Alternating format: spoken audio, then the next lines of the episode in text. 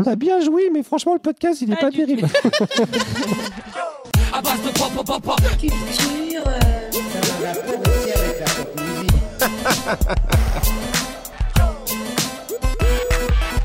À base de pop, pop, pop. Culture. euh,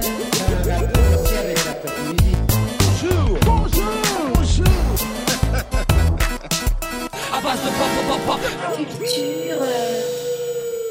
Bienvenue et bonjour sur À base de Pop Pop Pop Pop, émission numéro 8, une émission où on est énervé, une émission où on est dynamique, parce qu'on nous dit qu'on n'est pas assez dynamique, dynamique pendant l'intro. Donc, wouh bonjour tout le monde, comment ça va? Pour le coup, t'es même un peu trop dynamique parce que tu là, m'as tu réveillé. nous as explosé les tympans. Ouais, bah, C'était le but, hein. moi je, je veux réveiller les gens. Moi. Ouais, mais Bah alors- réveiller à cette heure-là, c'est Plus sérieusement, comment ça va les gens? Vous avez- vous m'avez l'air fatigué aujourd'hui. on va commencer par toi Baldwin, comment Mais ça va Non, mais c'est toujours pareil. On arrive, on, on mange comme des gros lards et après on a le coup de barre et après on nous demande d'être en forme. On peut pas être en forme. Moi, je suis pour qu'on on mange pas avant et qu'on boive pas avant. Qu'est-ce qu'on a mangé? Fais-moi un petit, C'est un petit descriptif pas de, de, de ce de repas. vouloir manger. Oui, mais vous êtes pas obligé de m'écouter. Vous m'écoutez jamais d'habitude. Et pourquoi là vous m'écoutez? A, bah, pour ceux qui connaissent pas, on a pris Big Fernand. Donc c'était un hamburger, hamburger haut de gamme avec de la viande haut de gamme ou des- du fromage haut de gamme, enfin des, tout des haut de gamme. Et c'est super euh, super bon et ça te pète le bite. C'était, c'était la recommandation culinaire de Fabien. Très Euh, de Fabien, de Baldwin. Donc ça, je le coupe au montage, c'est ça? Oh, de toute façon, ça fait 15 fois qu'on se Non, grille, du moment qu'on dit pas mon adresse et que j'habite pas au 133. enfin, Bon, et toi, Punky, comment ça va Bah écoute, euh, ça va bien. J'ai mangé plein de bonbons, euh, du Big Fernand. en plus du Big Fernand. En plus du Big Fernand, on n'arrête pas de se gaver de bonbons, donc euh, ça va bien, ça va bien. Euh, voilà, j'ai pas d'actu euh, particulière. Moi, je suppose que personne n'a, réfléchi à une actu pour cette intro. Si euh, je suis euh, contre le rapprochement de l'Église et de l'État, mais bon, ça n'a rien à voir avec la pop Euh, culture. moi, je suis contre le racisme. Je sais pas. Et contre les guerres aussi. Moi, je trouve que c'est pas bien les guerres. Et vous faites alors Quoi de neuf dans le monde de la dépression et des suicides collectifs. dans les limbes. Euh, tout va bien dans les limbes. Euh, moi, j'ai été vachement au cinéma ce mois-ci. Ça faisait super longtemps euh, que que j'étais pas allée au ciné. Euh, du coup, je m'en suis fait trois ce mois-ci. Il y a eu du très bien, il y a eu du pas bien du tout. Mais je crois qu'on on va en parler du pas bien du tout. Et puis euh, et puis voilà. Donc c'était cool. Alors, qu'est-ce qu'il y a eu de très bien? Ah, ce sera peut-être une recommandation pour la fin Ouais, mais non, parce que j'en ai une autre, donc euh, je vais balancer déjà euh, ce qui a été très bien. Euh, j'ai été voir Lady Bird avec mon petit pote Baldouin. Et s'il est toujours dispo en salle près de chez vous, alors c'est un petit peu tard, foncez, c'est vraiment, pour moi, c'était c'est le, le film parfaitement feel good. Tu vas, tu rigoles, c'est joli, c'est sympa, c'est c'est top. Je, je crois qu'il est disponible sur les internets bressons. oui, Donc, euh, mais si jamais vous avez l'occasion de, de, de le voir en salle, allez-y en salle. C'est toujours cool de rémunérer euh, les, les- les bons travailleurs. Mais pour d'autres films, genre Ready Player. One, vous pouvez le télécharger. Pas, pas encore disponible, Arrête de spoiler euh, le, le premier sujet. Et du coup, Choco, Comment ça va, Choco comment ça va, Choco Moi, ça va. Bah, là, je suis, euh, je suis, je suis à moitié décédé. Euh, je, je- j'essaie de faire illusion, mais, euh, mais non, ça ne va pas du tout. Ça fait, ça fait quelques jours que je, je suis, j'ai la grippe et euh, j'en ai marre. Et tu penses que ton pouvoir de la bière, ça va guérir ta grippe Bah Parce que toi, ouais, la ouais, septième ouais, aujourd'hui, ouais, là. ouais. Bah regarde, eh, vous avez vu cette intro quand même, de, je vous ai explosé les Ouais, oreilles. mais attention, ça veut rien dire. Parce que les intros, c'est en 30 secondes après, à 6 heures de podcast. Il faut tenir jusqu'au bout. hein. Non mais je vais tenir, je vais tenir. Non mais sinon ça va, ça va. Euh, quoi dire, que dire euh, J'ai un peu joué ce mois-ci.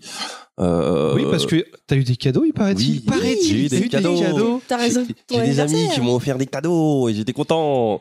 Euh, Pourquoi bah, ils t'ont fait des cadeaux, tes amis ah bah, parce que je viens d'avoir euh, 27 ans.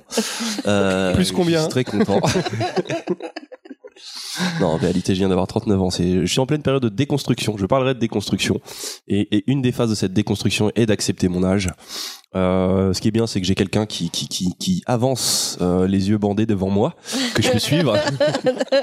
Notre vieux grand-père Baldwin.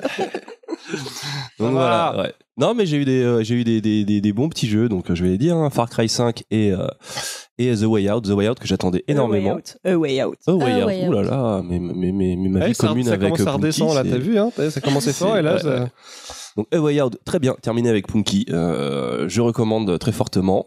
Et Far Cry 5, pour l'instant, je, je kiffe. Donc euh, je sais pas, peut-être dans un prochain podcast. Si un jour on est amené à parler de, de jeux vidéo, de monde ouvert, si on fait à base de pam pam boum boum. euh, euh, pour parler de jeux vidéo, bah ouais, parce que eh, eh, moi j'ai un plan, hein. j'ai un plan pour, euh, il va y avoir à base de pam pam boum boum pour parler de jeux vidéo, il va y avoir à base de scus scus scus pour parler de hip-hop. Euh, il va À base de ham ham ham pour parler de ham ham. voilà, à base de ham ham ham ham pour parler de l'industrie pornographique et de ses dérives. Donc, euh, C'est donc quoi voilà. la dérive d'un truc pornographique? Parce que c'est déjà une dérive la pornographie, non? ham, ham, ham. Alors du coup, c'est quoi voilà. l'épisode de- du jour? Alors un épisode, euh, un épisode tourné vers euh, vers le passé ou pas. Un épisode où on va parler de de, de de nostalgie, on va parler de fan service et on va se questionner dessus. Est-ce que c'est bien? Est-ce que c'est pas bien? Est-ce que c'était mieux avant? Est-ce que c'est mieux maintenant? Est-ce que ce sera mieux demain? Donc voilà, c'est l'épisode du jour à base de pop pop pop numéro. Oh, j'ai encore oublié un pop. À base de pop pop pop pop numéro 8, nostalgie, fan service, bien ou pas bien? C'est parti. Au sommaire de cet épisode, on commencera par Désolé, on a merdé, comme dans chaque épisode. Suivi d'un petit tour de table où on évoquera un film qui, qui, qui, qui déchaîne un peu les Qui passions parler, ouais. et qui fait parler de lui et qui, euh, qui, qui divise beaucoup. Euh, donc ce sera un petit tour de table sur Ready Player One qui est clairement dans le sujet, sur le fan service et aussi sur la nostalgie. Ensuite on aura une petite chronique de Punky sur la nostalgie et le fan service pour un peu définir tout ça. Ça fait beaucoup de fois nostalgie et fan service. Ensuite un quiz de Moufette sur la nostalgie et le fan service. Ensuite une chronique de Baldwin sur la nostalgie Ah, et le non, fan service. La chronique de Baldwin, c'est c'était mieux avant. C'était mieux avant. Bah, euh, enfin, on- je, je spoil pas, mais disons, j'ai fait un rêve. Il faudra que je vous, en, je vous en parle, mais voilà. Je pense qu'une partie de la chronique de Baldwin consistera à nous raconter comment il est arrivé à, Ah, pas à écrire. produire sa chronique. Qu'est-ce qui s'est passé Et vous serez étonnés, il m'arrive des trucs de ouf. Hein. Bon, vous verrez. Et on terminera, euh, en tout cas sur la partie, euh, sur le sujet, euh, sur une chronique de moi-même, un peu branlo, euh, branlo, euh, branlo quelque chose, sur le postmodernisme et la déconstruction dans la pop culture et comment, et comment ça marche. voilà. Et les questions et les recommandations à la fin. Les questions, les recommandations et tout le tout team. Eh ben, Est-ce qu'on euh, n'en serait pas un petit, euh, un petit générique bah, c'est parti. hein. que je vais pouvoir écouter parce que j'ai mon casque. Eh ouais. We were wrong. We apologize. I am sorry. We are sorry. Restless dreams I walked alone. Alors ça te fait quoi de l'écouter enfin, ce générique? Strictement rien au final. Donc, euh, je limite sans casque, c'est pareil. Non, euh, le, euh, le générique, le, ce petit, euh, ce petite intro qui a été fait par déjà? Maxime. Ouais, c'était presque ça, Matt. C'était Matt. Et qu'on re- donc qu'on remercie et qu'on salue. C'est important de le dire. Et on se souvient bien de son nom. Non, c'est Max. Matt. Matt, euh, Ma- Matt, euh, qui est l'abréviation de Maxime. Je suis désolé. Maxime. Maxime. Passons. Alors, comme d'hab, euh, cette euh, semaine de ce mois-ci, un petit désolé la merdie, donc ils sont toujours aussi courts, hein, donc c'est ce qui, euh, ce qui augure euh, de bonnes choses pour, le, pour, pour les prochains. On fait de moins en moins d'erreurs. C'est vraiment des petits trucs. hein. Donc, dans le dernier podcast, avec les euh, AA, Accidental Queen, qui était très intéressant, mais on a. Les AA. Ce qui va être vachement ah, ah. Mais c'est AQ. Accidental Queen, c'est je- AQ. je- je dis ce que je veux, laissez-moi tranquille. Aujourd'hui, je dis ce que je veux. Donc, les Accidental Queens, les AA. on avait parlé de création et notamment, on avait évoqué euh, euh, Kathleen Jenner. Qui est Kathleen Jenner, euh, Moufette? Kathleen Jenner, c'est euh, c'est c'est c'est c'est Excuse-moi de t'avoir réveillé. Alors, Kathleen. Donc, c'est anciennement Bruce euh, Jenner euh, qui a fait sa transition il y a quelques années maintenant. Et, euh, et en fait, on s'était trompé. On avait dit qu'il avait hum, révélé sa, sa transition euh, devant Oprah, alors qu'en Ouais. fait, c'était devant Diane Sawyer. Ouais. Enfin, pour l'émission de c'est Diane c'est le même genre d'émission, en fait, non? Euh, ouais. Ouais, donc en fait, c'est juste très peu de Mais c'était pas. Oprah et ça change tout. Non, Ouais. c'est vrai. J'ai une petite question d'ailleurs, Moufette. Est-ce que c'est vrai qu'on peut, par exemple, Bruce Jenner, on peut considérer ça comme son dead name? Ou est-ce que c'est vraiment un truc que j'ai lu par hasard et qui, qui, qui- Alors, je m'y connais pas assez pour te dire euh, oui, euh, mais il me semble avoir entendu ce genre de, de choses. Eh ben, c'est l'occasion, ce sera l'occasion d'un prochain. euh, Désolé, on a merdé. Ça, ça veut dire quoi exactement des C'est-à-dire qu'en fait, on abandonne son ancien nom et en fait, le nouveau nom est officiel et Oui, euh, voilà. il n'existe plus. L'ancien. Alors, il y a un truc que je savais pas, c'est qu'on change aussi l'acte de naissance. Ah. Je, je savais pour un carte d'identité, tout ça, mais on- le livret de famille et tout ça, l'acte de naissance, il te change euh, Et l'année aussi le sexe. Euh, non, non. Ah. De toute façon, ça m'étonnerait que Kathleen Jenner ait officiellement 3 ans. Ou... Ça fait combien de temps d'ailleurs? Euh, son ça, doit, annonce. ça doit faire, euh, ça doit bien faire euh, trois ans, ouais. Ouais, ouais, ouais. On s'enfonce là. du coup, la suite, On a perdu les deux, deux auditeurs qui on nous a écoutaient. perdu les, les trois personnes qui nous écoutaient. Euh, on devait aussi parler du créateur du labo de Dexter et de Powerpuff Girls. Mais là, je sais pas. Euh, qui bah, je vais reprendre le, le relais parce que Ouais, c'est un parce peu que complexe. Ouais, là, je comp- mais je comprends même pas la phrase qui est marquée en fait à la base. Alors, il me semble que pendant le débat avec Diane, on parlait de, de justement des créateurs des euh, Super Nana et du labo de Dexter. On a un peu tout mélangé. Alors, effectivement, euh, Lauren Faust et Gendy Tartakovsky, qui sont des animateurs en couple euh, de génie, ont bossé sur les, euh, Super Nana, donc les Powerpuff Girls, mais en tant que réalisateurs. Les créateurs de cette série sont Chris Savino et Craig McCracken. Par contre, sur le labo de Dexter qu'on a aussi évoqué, c'est bien une création originale de Gendy Tartakovsky, ce grand génie. Donc voilà, Bah écoute, euh, merci de cette précision. On te Lorraine remercie. aussi est une grande génie. Et on te salue. Euh, et on avait aussi fait une petite erreur, un petit, une petite coquille sur Buffy. Alors est-ce que tu veux nous en dire plus? Oui, en fait, j'avais parlé de l'épisode silencieux de Buffy qui n'est pas totalement silencieux puisque euh, il y a les bruitages et la musique, c'est juste les voix. Oui, c'est-à-dire qu'en fait, ils avaient fait plein de d'essais, on va dire, sur les épisodes de Buffy, dont un où il y avait juste. euh, Il y en a un où en fait Bruitage et ils, perdaient leur voix, donc il y avait juste euh, tout l'épisode et, Ils sont tous muets. et l'épisode s'appelle Hush, Et je même pas, il y avait même pas des écritures, genre comme les anciens épisodes en noir et blanc où t'avais des vignettes avec euh, ce qu'ils disaient. Non, c'était vraiment. Non. que, Non, parce que euh, les personnes ne pouvaient pas parler. Ils ont perdu leur voix. Ils s'exprimaient comment? Ben, essaye d'imaginer que t'as plus ta voix. Qu'est-ce que tu ferais? J'ai un, j'ai un, j'ai un Galaxy S7 Edge, donc euh, il peut parler à ma place. personne personne te répondrait Il parce il qu'il verrait la police sur ton téléphone. Et, euh, Ah, Et les- bien, bien, et je, gens, je valide. ouais, ouais, et les gens, du coup, ils verraient la police au téléphone et ils, ils vomiraient à chaque fois. C'était une manière de s'exprimer aussi. voilà. Ben voilà, comme je vous avais dit, cette chronique est de plus en plus courte, ce qui n'est pas fait pour me, pour me, me déplaire, parce que je parle pas trop, c'est bon, c'est bien, c'est cool. Ah bah, ça va être, euh, bah, c'est bon, on peut conclure cette chronique et donc euh, chronique, non, cette rubrique et on va passer autour de table après un jingle. Vous avez jamais remarqué que rubrique, ça fait penser à Stanley Kubrick? Et imagine le mec qui s'appelle Stanley Ru- Rubrick. Je trouve que c'est un super nom de, de podcaster, Stanley Rubrick. Est-ce que vous pensez que ce Stanley serait bien que je ah balance le, le, le générique de, de Ready Player One pendant qu'il parle Vas-y, fais boulum. Voilà. Je le connais pas, je l'ai pas, mais en post-prod, ça fait Musique ça. de Alan Silvestri quand même. C'est important de le dire. Donc, du coup, on va parler de. Ready Player One. Voilà. Donc, et pour éviter euh, euh, la guerre et le sang qu'il a fallu avoir quand on a été voir le film tous ensemble, on avait proposé de faire euh, chacun son tour. Qui veut commencer? Moufette Non, bah je sais pas. Après, euh, oui, qui veut commencer euh, Bah, faut, faut, faut juste dire qu'on a été les voir tous ensemble. Ouais. Et que les avis sont assez euh, éclectiques, tranchés, et qu'on n'est pas tous d'accord. Donc je pense qu'il y a, ça va des- au, au niveau des deux extrêmes. Entre Moufette qui n'a pas aimé mais le dira, entre Karim qui a adoré, entre moi qui ai trouvé qui passe un super moment qui est, qui est beaucoup aimé, mais je le mets pas for- forcément au, au rang de film culte, et toi Punky qui je sais pas encore. Et euh, moi, j'ai, j'ai, je, ouais, t'es limite en train de chialer pendant la séance. Oh, t'es bon. Je reconnais. Elle a failli me gâcher la Et toi, séance t'étais avec limite ses- en train de souffler Ouais, tout le temps. Elle était là en train de dire. J'étais pas oh, limite, moi j'étais au Oh là de là. ma vie. Oh non, non, mais elle te gâchait le film. Non, mais moi, Moi, c'est pas. On, je est- on- reconnais. on je, débat dans la bienveillance. je reconnais au film certains défauts, mais je donnerai mon avis à mon tour de table. Je reconnais au film certains défauts, mais il y a des choses que j'ai adorées. Donc euh, voilà. Si vous voulez, je commence. Vas-y, Vas-y. vas-y, commence. Et après, Dans la va- bienveillance, va dans avec l'amour. toi, à toi ce que tu dis. Euh, bah, je vais, euh, je vais pas essayer de défendre le film ou quoi que ce soit. De toute façon, hein, ce qui, euh, ce qui paye au final, c'est si les gens vont le voir ou pas. Je vais juste dire pourquoi je l'aime et pourquoi ce genre de cinéma me manquait. Euh, moi, je suis quelqu'un, j'ai été, j'aime le, j'aime le blockbuster en fait. Je trouve qu'il y a de la vraie noblesse dans le blockbuster, dans le grand spectacle. Et c'est quelque Je chose pas que je voir Transformers 4 alors. Ouais, bah justement, c'est un des problèmes. Et encore, c'est moins un problème euh, Transformers 4 que certaines Marveleries. Euh, mais je vais pas, je vais pas faire un, je vais pas faire un procès à Marvel maintenant. Euh, tout ce que je veux dire, c'est que j'aime le spectacle bien fait. Je trouve qu'il y a de la noblesse à vouloir faire passer des sensations.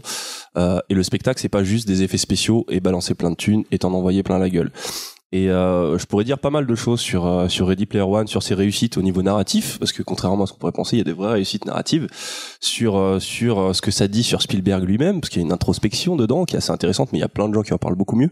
Mais moi, je parlais des sensations que le film m'a procuré, parce que ce que j'aime dans le dans le dans le dans le dans le blockbuster, c'est que c'est un cinéma sensitif. C'est un cinéma qui te fait vivre des sensations, que ce soit des sensations de vitesse, des sensations de lourdeur, des sensations de de gigantisme, et euh, et euh, Grosse sensation de lourdeur. et euh, je vais je vais je vais parler d'une les, le scène en, en, en, en particulier, c'est euh, dans la scène d'intro, pas de spoiler, parce que euh, il y a une grosse scène de course dans le film qui est au tout début du film, qui est juste une méga claque visuelle, une, une leçon de mise en scène euh, pour la plupart des, des, des, apprentis, des apprentis euh, euh, réalisateurs qui veulent faire du grand spectacle. Avec cette scène, il y a un moment l'apparition de King Kong. Et cette scène, elle m'a juste mis sur le cul dans le choix, dans, que ce soit dans le choix des focales. On la voit deux fois cette scène, deux fois avec deux points de vue différents, mais à chaque fois, elle m'a mis la même claque. Il y a quelque chose de magique dans le gigantisme, la vitesse, la lisibilité, la sensation de frénésie et pourtant, comme je dis, toujours lisible. Euh, des angles que j'ai jamais vus qui, qui, qui, qui demandent vraiment en fait une expérience, une vraie expérience de, de, de, de euh, enfin, il y a un artiste derrière et c'est pas juste c'est pas juste c'est pas juste des images de synthèse placées là comme ça on va mettre euh, faut, faut se rappeler que trois quatre mois avant King Kong enfin il y a eu un film sur Kong Kong qui est sorti euh, les effets spéciaux envoyaient du pâté, il y avait du gigantisme, mais on était loin de toucher à la, à la maestria de cette scène. Et cette, et, euh, et cette maestria, on la retrouve dans pas mal de scènes. Et dans beaucoup de, et c'est vrai, dans beaucoup de scènes d'action. Donc pour les gens qui en ont rien à faire des scènes d'action, je peux comprendre que le film leur passe au-dessus. Et, euh, mais voilà, pour moi, ça, c'est de l'art. Et euh, qu'on me dise, ouais, mais bon, c'est juste des effets spéciaux, euh, au final, Oui, en fait, ce qu'on ce qu'on a, on a entendu dire, c'est que vu que c'est une, une scène entièrement en image synthèse, la mise en scène est plus facile parce que c'est pas des vrais décors, etc. Ouais, mais au parce finalement un non, parce que tous les films maintenant, tu prends, tu prends un film Marvel, euh, la plupart des grosses scènes d'action sont entièrement en CG. Euh, toutes les scènes de destruction porn qu'on voit à la fin de chaque film sont entièrement en CG. Il y a plus rien de réel. Euh, mais le talent qu'il faut pour te faire ressentir, euh, pour te faire ressentir ce que ressent le personnage à ce moment-là, ça demande un vrai, euh, bah, justement, ça demande un vrai talent. Et, euh, et c'est pour ça que j'aime ce film. Après, je reconnais des vrais défauts, euh, contrairement à par exemple un film, euh, un film qui a le même, qui a, qui, qui, qui a, qui- a la même pola, qui, provoque les mêmes polarités comme Avatar, où il y a vraiment cet amour-haine. Euh, Avatar, j'avais rien à dire même sur sur sa structure, alors que là, sur Ready Player One, j'ai quand même des trucs à dire. Il y a même un point sur la conclusion que j'ai trouvé limite réac, alors que juste avant, il avait trouvé l'équilibre parfait. Mais euh, parce que c'est ça reste super rare. En fait, ça m'a fait réaliser une chose, c'est que le blockbuster au cinéma est presque mort pour moi et qui se retrouve dans le jeu vidéo. Mais quand ça revient au cinéma, eh ben ça me ça me met presque une larme à l'œil. Donc voilà, c'était ça. Ben, merci. Je pense que pour équilibrer le débat, là, faut laisser la place à celle qui fulmine à côté, qui est en train de cracher de la fumée et des cendres. Non, non, non. Alors moi, c'est, enfin, je, je- clairement, j'ai pas aimé. mais Vous m'auriez em- emmené, voir- vous m'auriez emmené. Hein, clairement, vous m'auriez emmené. C'est quand vous m'avez dit Ready Player One, déjà, je, je sentais la merde. Mais euh, vous m'auriez emmené voir Transformers 4 ou quoi. Pour moi, c'était pareil. Je, je suis pas du tout sensible à ça. Je déteste les blockbusters. Je peux pas. Ça me sort, ça me sort par tous les trous de nez. Et, et j'irai pas dans, euh, dans dans le pourquoi et comment. Je vous invite à écouter le dernier épisode d'After Eight ou euh, le dernier épisode de C'est quoi les bails. Ils en parlent très bien. En fait, tout ce qui tout ce qui les gêne euh, m'a clairement gêné. Euh, que ce soit euh, les scènes euh, avec de vrais acteurs qui Tu, sont tu, juste tu peux tu peux nous parler de la scène de la mèche.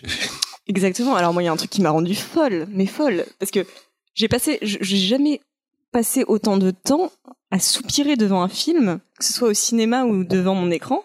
Tout le monde t'a entendu, t'inquiète pas. Je, et Toute la salle t'a entendu. bah oui, non mais à un moment donné, faut arrêter.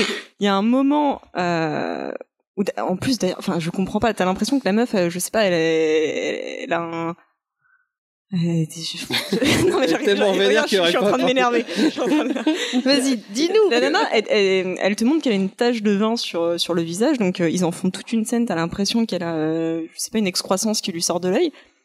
Et t'as une espèce de, de scène, mais pourrave, mais vraiment le- le- la mise en scène niveau euh, téléfilm TF1, où t'as un petit courant d'air qui passe, et là, ça, ça mèche se lève au ralenti et, et commence à se cacher comme ça. Enfin, j'ai trouvé ça mais nul à chier. Je me suis dit, mais pourquoi il a fait ça Mais enfin, waouh Moi, j'y crois. Il peut y avoir des courants d'air dans la vie. Non mais oui, non mais d'accord, mais enfin, je sais pas. il y a des gens qui ont vraiment des taches de vin. Genre ça te ça, ça dévoile le truc. euh, Enfin, c'est c'est complètement. euh, Mais il y a énormément de choses qui font, je sais pas, tout, tout, tout. J'ai pas envie de partir dans un truc constructif parce que déjà, j'ai pas du tout, euh, j'ai pas du tout euh, révisé avant de venir en me disant bon, qu'est-ce que je vais dire sur Ready Player One?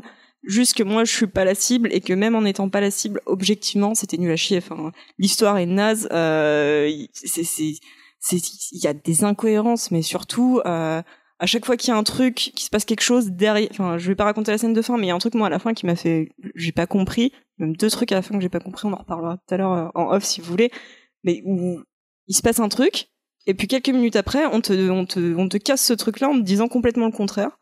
Euh, Faudrait que tu nous en parles en off. Ouais, mais enfin, enfin moi j'ai pas aimé. Oui, on a- je crois qu'on a, on a cerné le. J'ai pas aimé écouter le, dernier After Eight ou le, ou le dernier C'est quoi les bails et, euh, et je suis totalement d'accord avec ce qu'ils disent. Euh, même si parfois je trouve qu'il y a un peu de gratuité sur euh, sur les arguments de After Eight.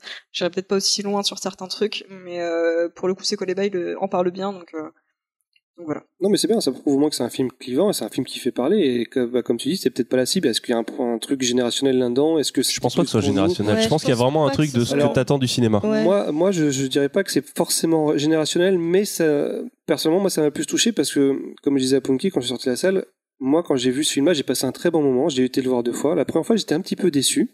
La deuxième fois, je l'ai plus apprécié, en fait, parce que j'ai, j'ai, euh, je me suis rendu compte que je regardais, quand je regardais Ready Player One, je regardais un film des années 80. Dans sa structure, c'est exactement ça. Il est monté comme si je regardais les Goonies, comme si je regardais un film de Steven Spielberg. J'avais, vu un reportage où il expliquait qu'il se trouvait pas légitime de le faire, parce que tous les codes, les codes, les codes de la pop culture, c'est lui qui les a créés dans tous ses films, dans tous les films auxquels il a touché, sur les Indiana Jones, etc. C'est les, les, Ready Player One, c'est un hommage au film qu'il a lui-même, fait. Ouais, mais c'est un truc qui, peut-être, il y a, il y a 20, 30, 40 ans, amenait quelque chose, mais sortir une, enfin, complètement calqué en 2018, vraiment, à part pour faire du fan service, moi, mais je, calqué je- sur quoi, Mais c'est ça mais la en fait, ça- sur les Goonies, enfin, c'est le, c'est, c'est le même, le même Non, délire. c'est- pas les Goonies, mais ça devait, ça devait être difficile pour lui de traiter le film, sachant que le livre disait, ouais. est un hommage à Spielberg, en fait. Donc c'est, ça peut être Putain, c'est genre je t'aime, non, moi je t'aime, non, c'est- moi c'est- ça, ça a dû c'est- être vachement compliqué parce qu'il a, il pas trop insisté sur ses films C'est, dedans. c'est ce qu'il expliquait parce qu'en fait, c'est ce qu'il expliquait. Il avait, il a eu, il a beaucoup de mal à, à, à se mettre dedans et en fait, au début, il a, il a, il a refusé parce qu'en fait, il,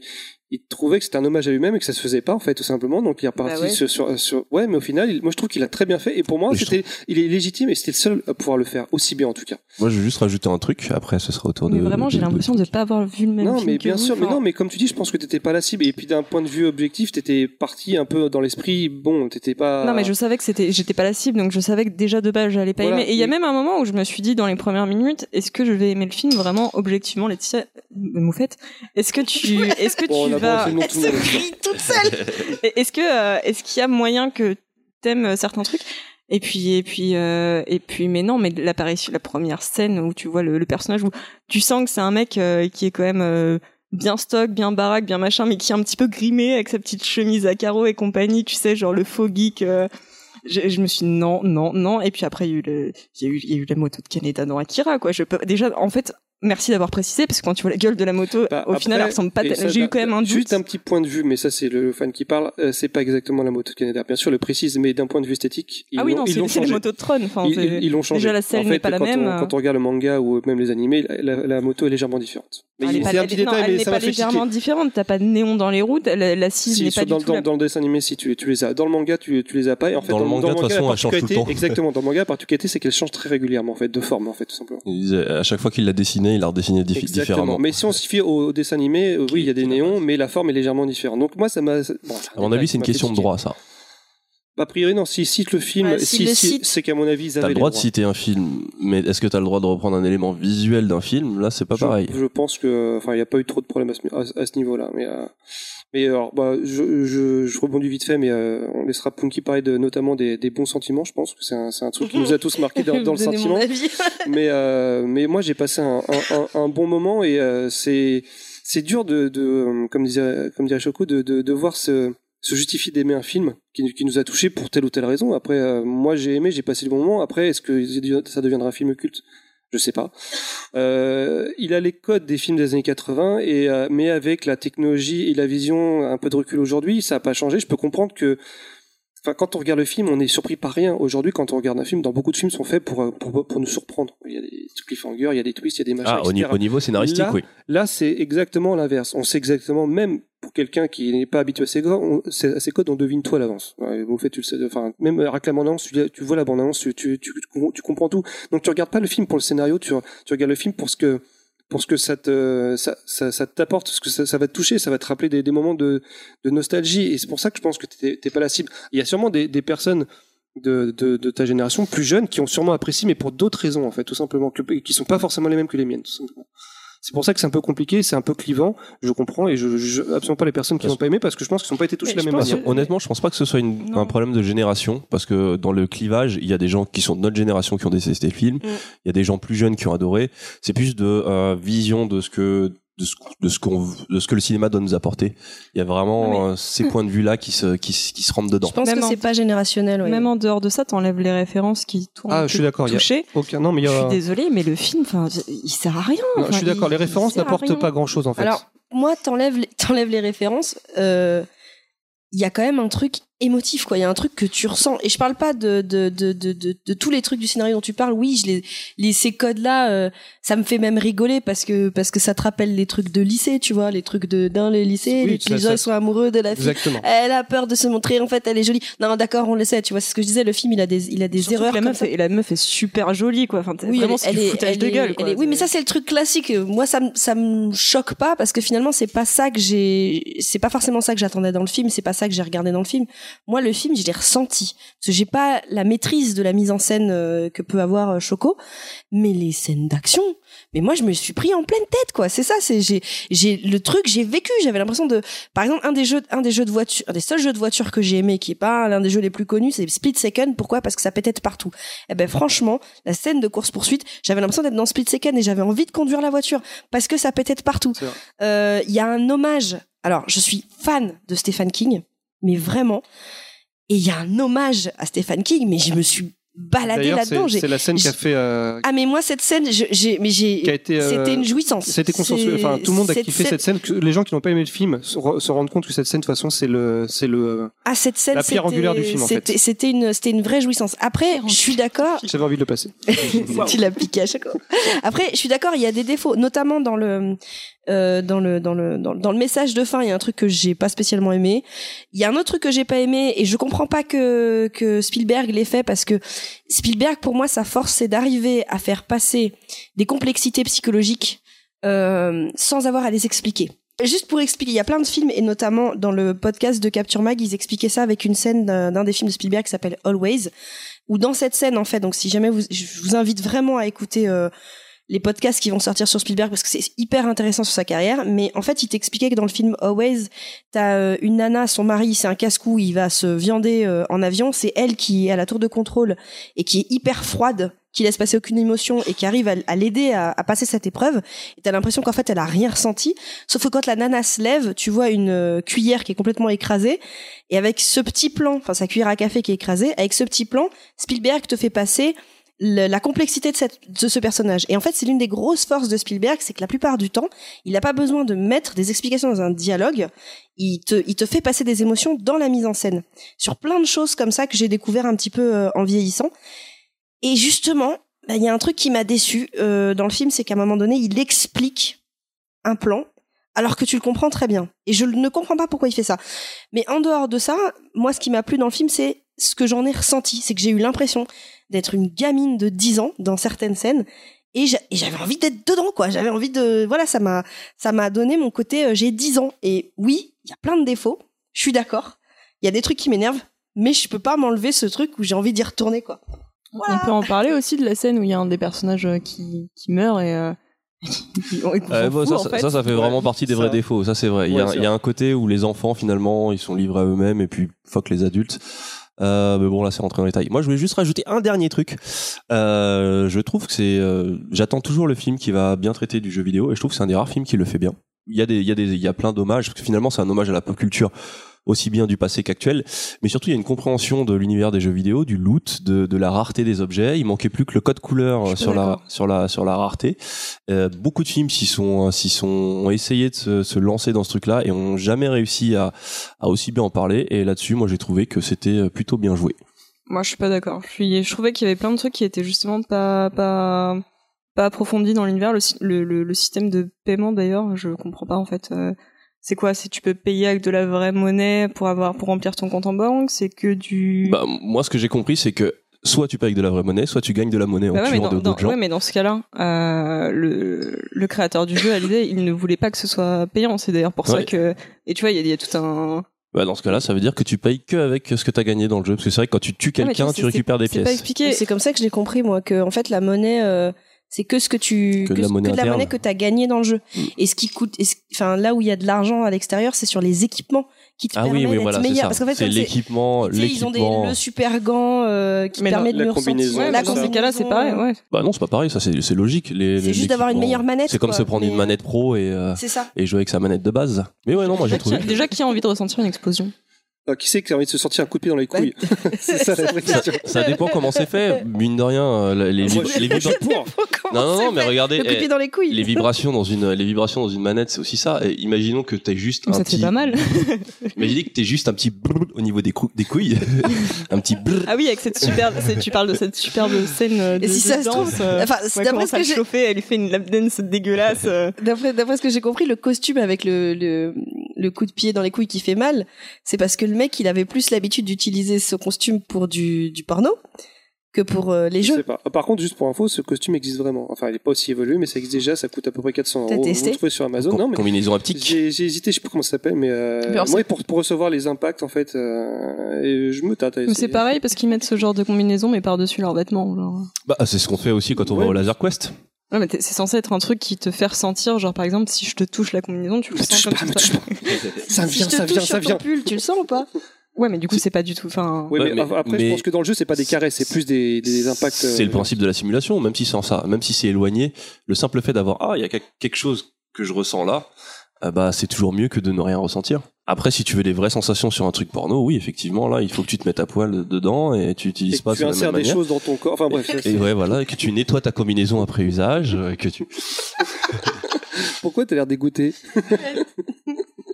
Eh, c'est vrai, avec des, euh, Tu réfléchis à quoi des, des- je suis sûr qu'il va y avoir bientôt des, euh, des, flashlights. euh, Ça existe, tout, est, tout existe. Ouais. Pas à ce qu'on m'a dit. De toute façon, je pense que t'as raison sur des, sur, sur des points, il y a quand même des incohérences dans le film. Ça, je suis... Non, mais moi, euh, je bon, pense plus en clairement. gros, ce qu'on veut dire, c'est ouais. euh, Il est pas parfait, on est tous, euh, on est tous. Là-dessus, euh, on est d'accord. D'accord, C'est juste que je nous, il nous pense a fait qu'on a, on a, on a tout à fait le droit de détester le film. Vous êtes vachement modéré par rapport à quand vous êtes sorti de la salle. Alors, je sais pas s'il y a eu un petit temps de, du coup. Ah, euh, de- bah, je de sais pas, rappelle-toi tous nos échanges, à aucun moment, moi je t'ai Mm. dit, mais non, tu dis n'importe quoi.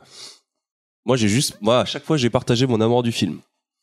Ouais, mais là, je trouve que du coup, vous êtes plus, pas, pas dans le. ah, sur les défauts du Euh, sur film. les défauts du film, ouais. que- On les met, bah, avec du recul, ouais, on les met un Oui, peu mais c'est comme toi, t'es un peu plus modéré. Enfin, je veux dire. euh, Parce Ah non, moi, c'était de la merde. oui, On mais sortait, on sortait d'une expérience. C'était de la euh, ouais, y a- y a mais- rien à garder mais dans limite, film, hein. t'avais envie de nous taper. Donc tu vois, là, je pense que t'as t'as un peu redescendu, mais c'est C'était- pareil. C'est vrai que t'avais envie de nous agresser Ah, ouais. physiquement. D'ailleurs, tu j'ai encore la trace de la morsure sur mon bras, je pense. Non, non, mais regarde, euh, je sais pas, mais dans l'art, par exemple, on va pas reprocher à Kandinsky de faire des tableaux qui vont juste parler à tes sens. Eh ben, je vois pas pourquoi on reprocherait à, Spielberg de faire un cinéma qui va d'abord s'adresser à, nos sens, à nos viscères. Et je pense que moi, c'est euh, ce à quoi, euh, enfin, un film, un, fi- un film comme Ready Player One, c'est à, ça que ça sert. Et c'est un truc qui qui reste trop rare pour moi. J'en ai un par an, un par an des films comme ça. Et j'en voudrais plus. Ouais, mais alors attends, autant il y a des films pour lesquels je peux, je peux comprendre, euh, enfin, je, peux- ne pas aimer, euh, mais quand même me dire, euh, euh, je peux comprendre que, que telle ou telle personne euh, l'aime. Est-ce que est-ce que t'as quand même aimé Mad un Max par total, exemple quoi. Mais Mad Max, j'ai adoré. Non, mais tu vas pas me faire, non, il, ah, il va me, le- il va me dire que c'est du Fury Road. Je vais pas dire que c'est du Fury Road, mais ce que j'ai aimé dans Mad Max, c'est aussi ce que j'ai aimé dans. Sauf que Mad Max n'a pas cette partie Le niaise. côté viscéral? Mad Max n'a pas ce, ce- cette narration niaise et tous ces défauts qui, qui, que, que t'as plantés. Euh, Mad Max va beaucoup plus à l'essentiel, mais ce qui fait que j'ai aimé Mad Max, c'est les mêmes raisons que ce qui fait que j'ai aimé Ready Player One. Sauf que, euh, sauf que euh, ce que j'ai aimé dans Ready Player One, ça m'a fait oublier le côté un peu euh, niais Oui, de parce que c'est l'histoire. vrai, il y a, il y a un côté très gnangnan, très bon sentiment, mais qui avait beaucoup dans les films des années 80. Et c'est vrai que le voir aujourd'hui, ça fait un peu bizarre, mais c'est pas forcément une mauvaise chose. C'est juste quelque chose, que- quelque chose qu'on a mis de côté, qu'on a oublié. Alors, ça peut faire bizarre quand on n'a pas l'habitude, mais au final, mais ça, ça m'a touché. Le, côté euh, bienveillant, le côté, alors même si c'est, je suis d'accord, c'est gnangnan. Et Mad Max avait, avait Furiosa, qui est quand même un personnage féminin réussi, alors que bon, c'est vrai que dans Ready Player One, ouais, personnage féminin. Bah alors, euh, ouais, faut, qu'on parle aussi de, du, du personnage de H, qui, qui regroupe toutes les minorités en un seul personnage. Ouais, mais c'est pas sa première apparition, elle était déjà, je pense qu'elle a été prise grâce à Master of None. Ah ouais, ouais, ouais, exact. Ouais, ouais, mais bon, enfin, on s'en fout, c'est un Bon, peu, ça reste quand même. elle, elle est Et puis il y a un catégorisée autre truc, maintenant. il y a un autre truc, euh, oui, bah c'est pas parce qu'elle a été catégorisée dans une œuvre qu'il faut euh, forcément enfoncer Non, le je Bah, c'est bien qu'on la voit justement dans une œuvre pop culture Je légère. pense que c'était un gain de place. Ça évite d'avoir une, une personne par, catégorie. Non, Ça- et puis en plus il y a une espèce de reveal par Une rapport à personne par minorité. C'est ça exactement. On fait trois en même temps, donc c'est cool. Il y a une espèce de reveal euh, à un moment donné, puisque au début tu ne vois que l'avatar de ce personnage, et puis quand tu la vois en vrai, c'est censé te faire un petit genre. Oh mon Non, dieu. franchement, tu t'en doutes. Dès, la- mais c'est même. Pas ça, c'est qu'en fait elle est sur l'affiche. Oui, c'est ça, mais bon. Ouais, mais Quand- ça, quand c'est a- autre chose après la promo. Ah, putain, à chaque fois je dis un truc. ah, ah, euh. Allez, Mais- basta, non, mais de là, de toute façon, c'était grillé, c'était grillé. Je suis d'accord que c'est pas subtil. pas- Non, c'est pas subtil. Mais on s'en fout, c'est pas ça l'important. Ouais, on a fait le petit tour de table. le Ah, mais si on commence à parler des affiches, on va parler des bandes annonces, on va parler ouais, de, de, de- on, a bandes fait, annonces on a fait quand même euh, 40 bonnes minutes. Moi, je pense qu'il faut, il faut inciter les gens à aller le voir pour qu'ils se fassent leur propre idée. Et ensuite, Pas à se forcément- déchirer sur Pas Twitter. forcément si vous avez une sensibilité, euh, juste, si, je sais pas si vous. Ah, Je pense que c'est pas pour tout le monde. Honnêtement, il y a des gens, euh, s'ils savent qu'ils sont pas fans de blockbuster et que. euh, euh, Ça, ouais, en, en plus, en même faut temps, pas, faut pas non plus essayer de forcer le truc. Non, vous allez voir, Non, c'est pas- génial. je dis pas forcé, mais quand on a un doute, il vaut mieux aller le voir. Et puis je trouve que c'est un bel hommage au blockbuster parce que euh, je vous rappelle que le premier blockbuster, le premier film qui a été cen- euh, censé être le premier blockbuster, c'est quand même dans de la merde de Steven Spielberg. Donc en fait, c'est un peu le cercle, euh, le, le cercle qui se termine en fait et qui recommence. C'est une boucle. S'il pouvait se terminer à jamais. C'est ce principe d'une. d'une- non, c'est bien les blockbusters. C'était bien avant. Donc voilà, Et personne ça s'est peut être tapé- encore mieux Personne demain. s'est tapé dessus et on est d'accord pour dire que euh, on est Je crois qu'il n'y a pas eu assez de sang pour les auditeurs, mais c'est pas grave, nos chroniques, bon, Ouais. ça va nous donner plein Le d'occasions. podcast de... de... la consensualité. Non, on n'est pas d'accord, mais finalement, on on s'aime quand même. mais finalement, Moi, je vous ce aime que- pas. hein. l'agressif là-bas. ça, c'est les gens qui ont été élevés à Daria, ça. mais grave, mais Daria, mais ça, mais ah. Non, mais je vous reconnais tous maintenant. Na na na na na. Bon, vas-y, enchaîne. Ah, vas-y, enchaîne. Du coup, c'est à moi là, c'est ça? Euh, bah là, j'ai envie de dire pause. D'accord. Comme ça, ah, c'est c'est la vie ici. Il n'y a pas de euh, pipi. Voilà, en fait, t'as envie de, de- voilà. J'ai envie d'une pause. Ok, d'accord. une Bah, pause qui se fume. je mets sur pause alors.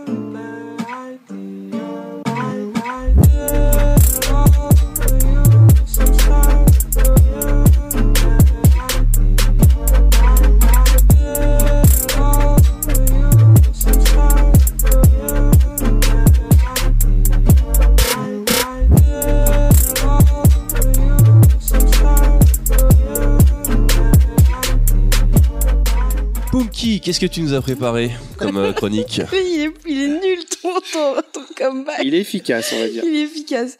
Alors, j'ai préparé une chronique sur nostalgie et fanservice que j'ai terminée ce matin. Donc euh, voilà, excusez si c'est pas assez préparé, mais de toute façon, je pense que Ça sera toujours mieux préparé que moi, de toute toujours façon. plus préparé que, que celle de Baldwin. Alors, qu'est-ce que la nostalgie? Qu'est-ce que le fanservice? Et surtout, 90.3. Ça va, je voulais Surtout- quelle est la différence entre les deux? De toute façon, en fait, mes chroniques, c'est un jeu entre moi qui essaie de la faire et Baldwin qui essaie de la démonter. Et c'est là où je suis le meilleur. Voilà.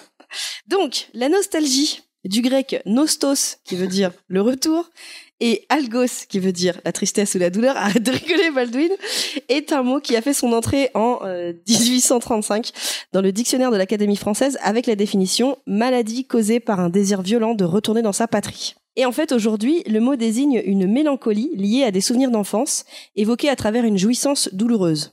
Alors, je vois que tu n'as pas l'air de comprendre, donc je simplifie pour toi. Euh, en bref, les souvenirs de l'enfance, c'est tout joli, c'est tout beau, et le fait de Sauf les... quand on couchait avec son oncle, euh, avec son tonton.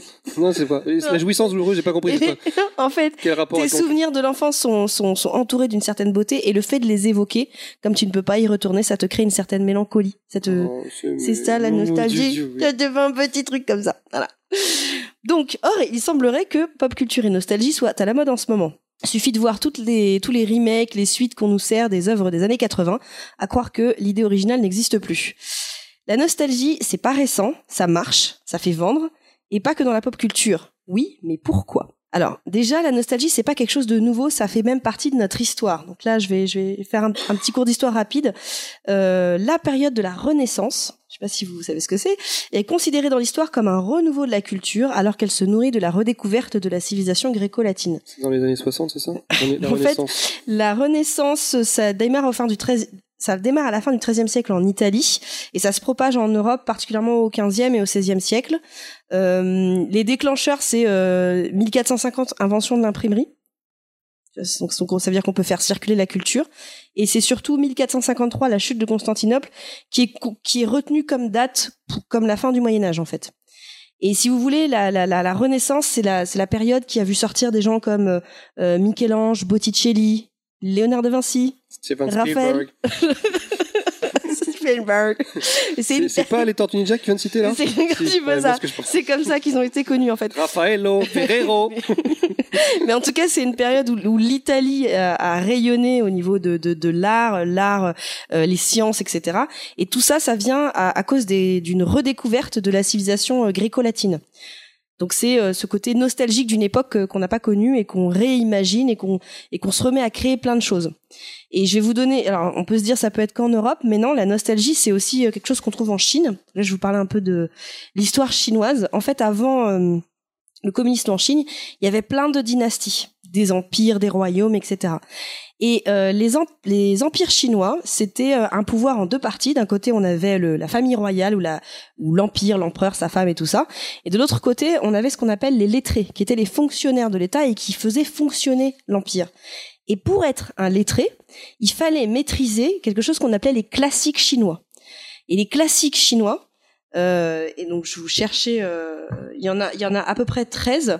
En fait, c'est euh, des histoires de chaque dynastie qui à chaque fois sont réécrites par la dynastie d'après, donc les vainqueurs, et ils sont commentés par les dynasties suivantes. Et donc les mecs devaient apprendre l'histoire de base, les commentaires, la réécriture de la nouvelle dynastie. Et on passait, en fait, ils passaient leur temps à. Oui, mais si c'est À revoir le c'est passé. forcément euh, détourné. Enfin, c'est. Alors il y a c'est- des œuvres qui seraient originales et il y en a d'autres qui seraient. euh, Parce qu'on est d'accord que lorsque les, les euh, comme tu dis, les, les gagnants ou les héros écrivent l'histoire, ils l'écrivent avec Alors, leur vision à Il y a, eux. il y a certaines œuvres, certaines œuvres qui sont originales et il y en a d'autres sur lesquelles on a, on- enfin, il y a des, il y a des œuvres, on pense qu'elles sont originales, il y en a d'autres, c'est des œuvres réécrites.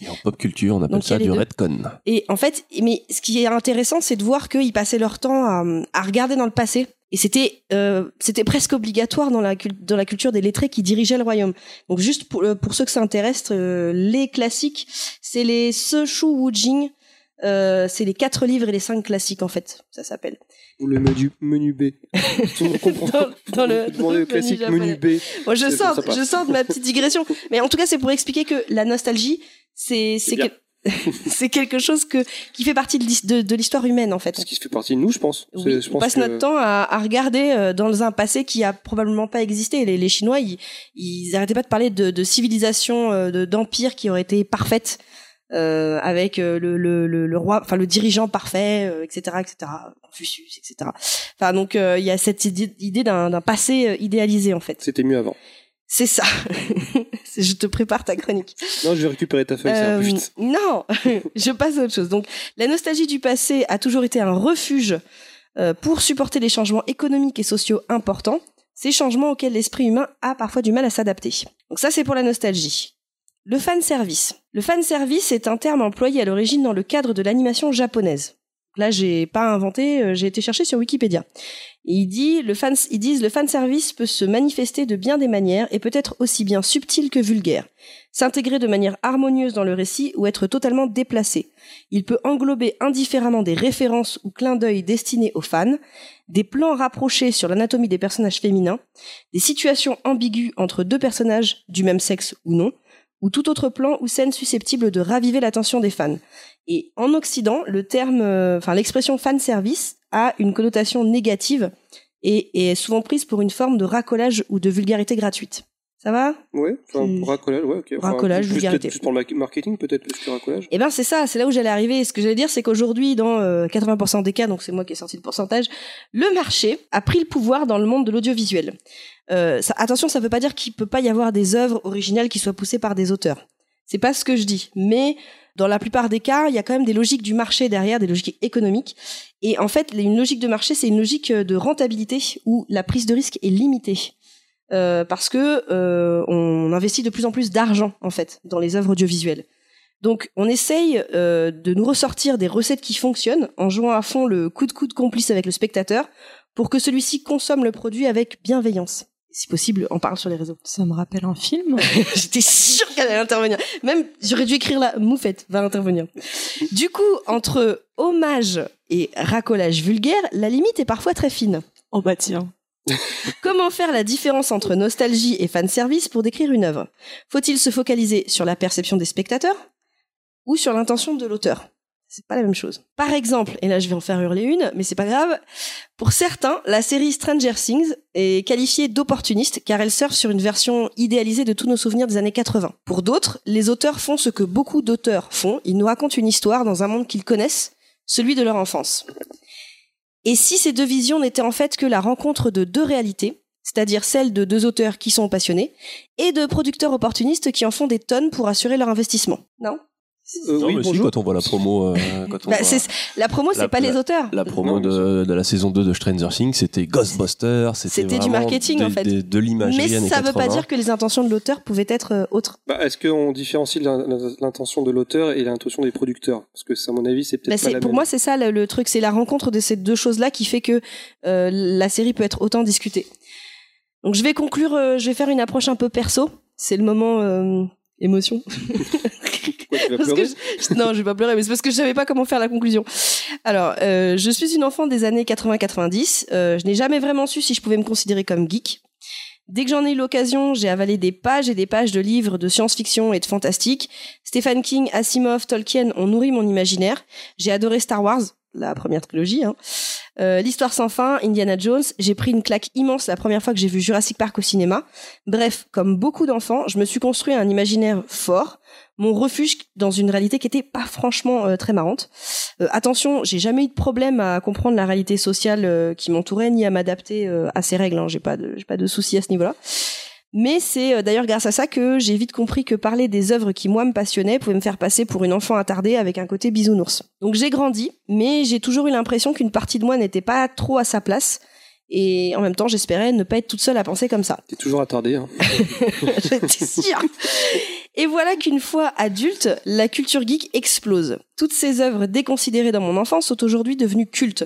Alors pourquoi j'ai l'impression de ne pas m'y retrouver à 100% Déjà parce que les œuvres récentes qui me touchent se font défoncer par la critique comme Avatar, ont du mal à percer comme Tomorrowland ou restent associées au monde de l'enfance comme les indestructibles. Bref, rien n'a changé. En fait, j'ai grandi avec des œuvres où le pouvoir de l'imaginaire était une force à prendre au sérieux, et je me réveille dans un monde adulte où ces œuvres sont enfin adulées alors qu'on continue à en piétiner l'essence. Et voilà Je trouve que c'est très bien résumé. Non, c'est- très bien résumé. Après, euh, C'est la meilleure façon pour moi d'écrire entre nostalgie et je voulais, fanservice. je, je voulais dire un truc, j'ai complètement zappé. c'est con, je voulais rebondir là-dessus, mais euh, mais ouais, après, faut pas justifier d'avoir, euh, comme tu dis, on, on a presque honte d'avoir aimé ces trucs-là. Mais c'est euh, toute toute notre vie, puisqu'on est on est né dans, dans la période où en fait on a commencé, on a découvert le jeu vidéo. Aujourd'hui, quand on parle de jeu vidéo, alors, ça va mieux bien sûr, mais encore aujourd'hui, pour certaines personnes, le jeu vidéo c'est un truc pour Ouais. Oui, Tu- T'étais un peu une on enfant. peut ouais. faire autre chose. Et tu vois, ben, le, le fait de parler de Steven Spielberg, c'est un, il assume son côté, euh, il a, il a quand même 70 balais, le mec. Et t'as l'impression de voir un adolescent. Quand il parle, il a les yeux qui brillent, il parle de ce qu'il a aimé. C'est Et facile de s- d'assumer quand, quand tu t'appelles Steven Spielberg en même temps. je sais pas si Ouais, c'est mais plus c'est pas facile de devenir que- Steven Oh là Spielberg. oh, oh, Non, on va se pas calmer. là, Là, là où, là où c'est moins facile, c'est parce que s'il y en a un qui a dû s'en prendre plein la gueule, c'est lui tout le temps. Il Ouais. arrive, à mon Il s'en avis, est pris plein et la à mon gueule. avis, il a dû se l'a battre toute accusé sa d'avoir vie. tué le cinéma, lui. Il a, il a dû se battre toute sa vie pour imposer là. sa vision, pour, pour imposer sa vision. C'était Donc, euh, Moufette qui avait lancé l'accusation de son berceau. Donc ça n'a pas dû être aussi facile et de voir des mecs. euh, nous on avait on a eu l'occasion de rencontrer AHL qui euh, qui est un, journaliste qui qui, qui parlait du jeu vidéo. Le mec il a 60 balais, il va acheter ses jeux Switch à Micromania du du coin et le mec il assume, il dit je m'en bats les couilles de ce que les autres pensent.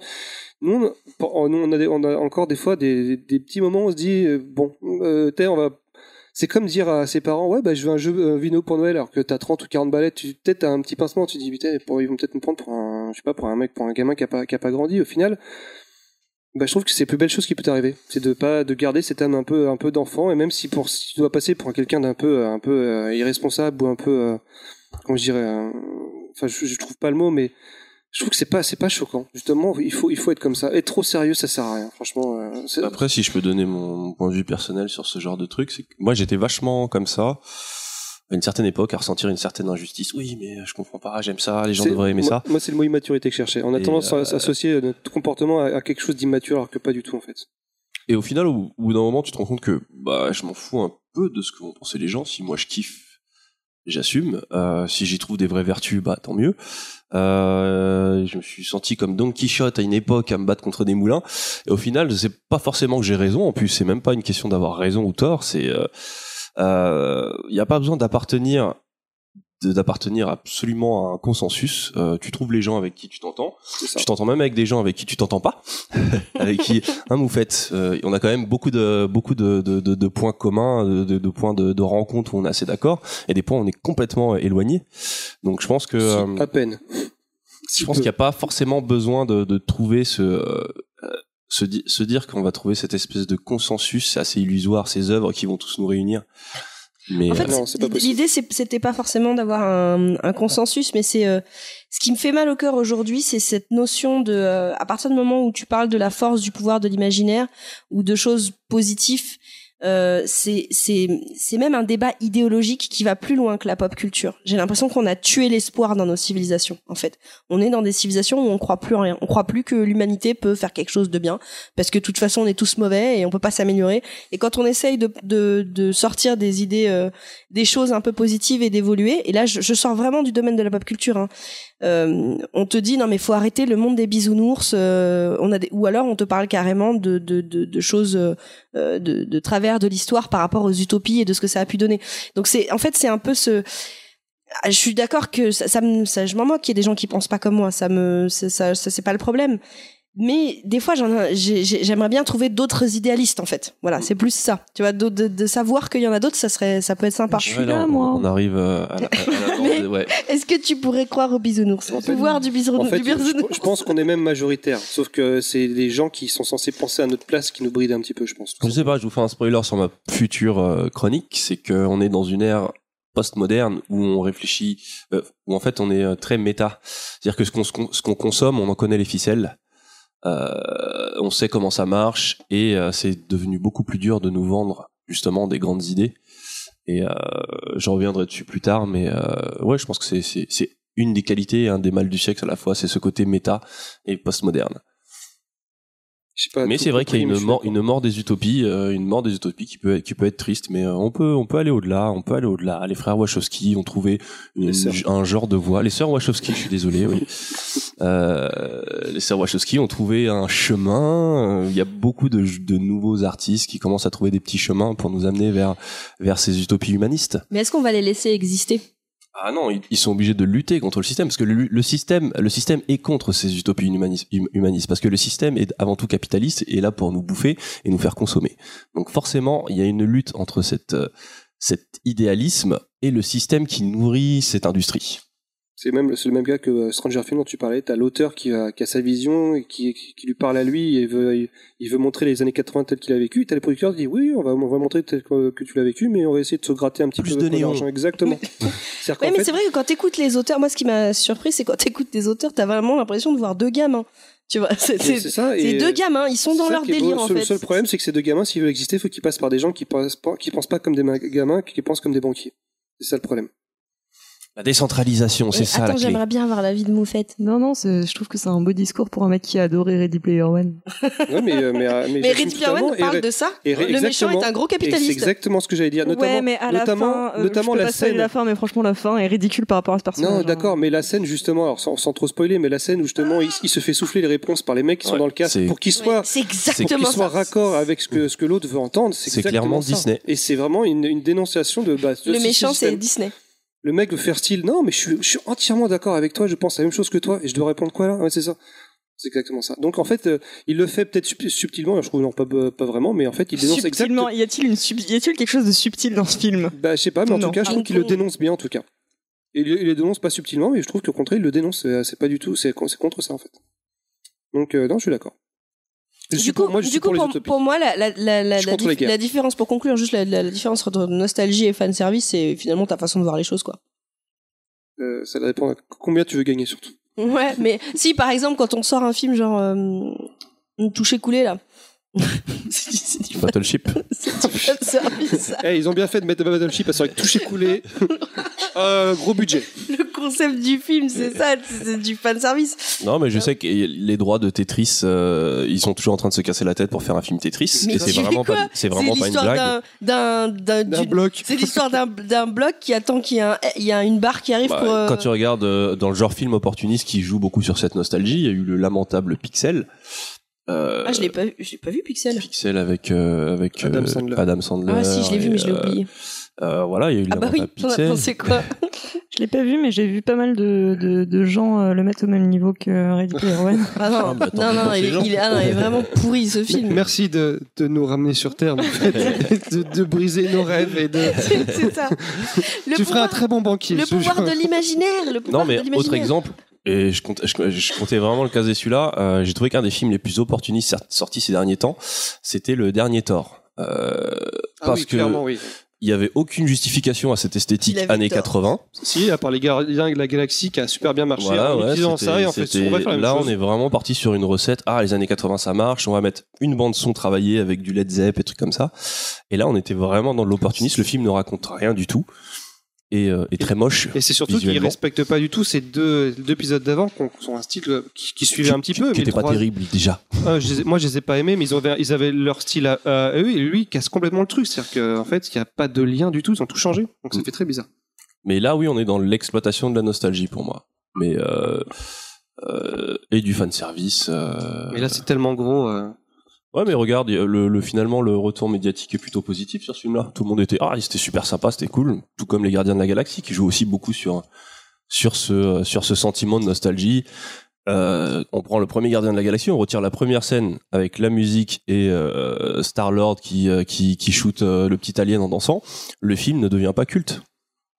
Mais Le film joue clairement sur. euh, il l'est sur- non, la seule chose qui est culte dans le 2, c'est le Baby Groot. Baby Groot. Voilà, Moi, tu me fais une heure de clip de Baby Groot, ça me va. Mais tu peux voir ça sur Techniquement, il YouTube. euh, ils sont pas cultes les, les films. Ouais. euh, Ils peuvent, être, ils peuvent être sympas, mais euh, hon- honnêtement, les Gardiens de la Galaxie, je les trouve sympas, mais euh, Thor, ça m'a, j'ai, détesté.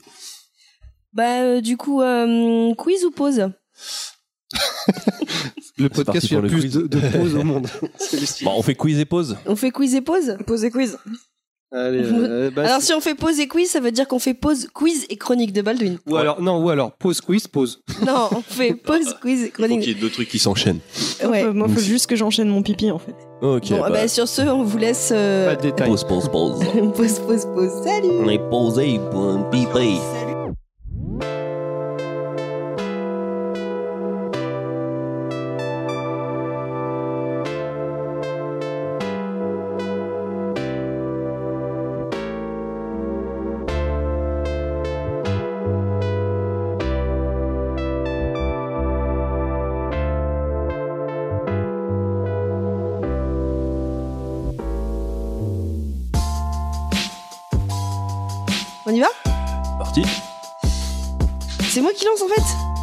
vas-y, si tu veux, je lance. Eh bien, c'est l'heure du quiz de Non, attends, faut que tu. Attends, faut que tu. tu- tu-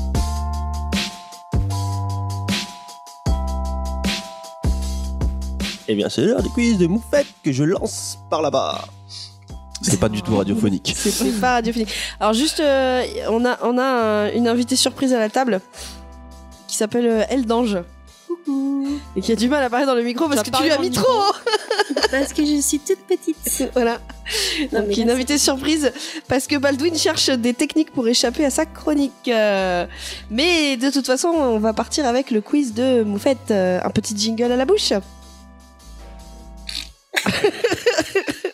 Les quiz de Moufette. Le quiz de du quiz de Moufette. Moufette.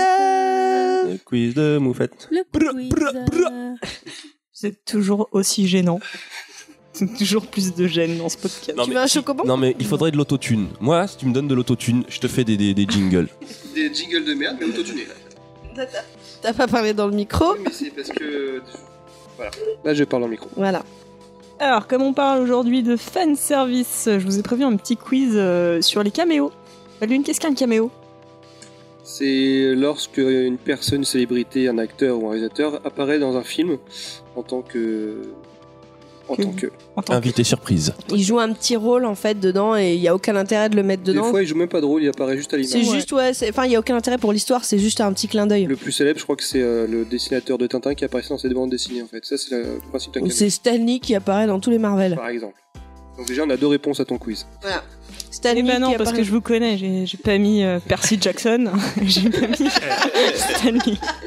Non, il veut pas faire ça. Et attends, juste avant de commencer le quiz, est-ce qu'on peut mettre un gage à Choco? Ouais, on le met sur la terrasse. Non, mais par exemple, il a pas le droit, il est obligé d'attendre, je sais pas, qu'il y ait eu deux réponses avant de répondre, tu vois. Non, on va dire que t'as as 5 secondes de pénalité euh, pour répondre C'est parce que t'es trop fort, t'es chiant. Parce que t'es relou. fais, je fais les 5 secondes avec les doigts. Vas-y. Euh, donc je vais vous donner des noms de films. Euh, va falloir me donner le, le caméo. Alors il y en a où il y a plusieurs caméos dedans.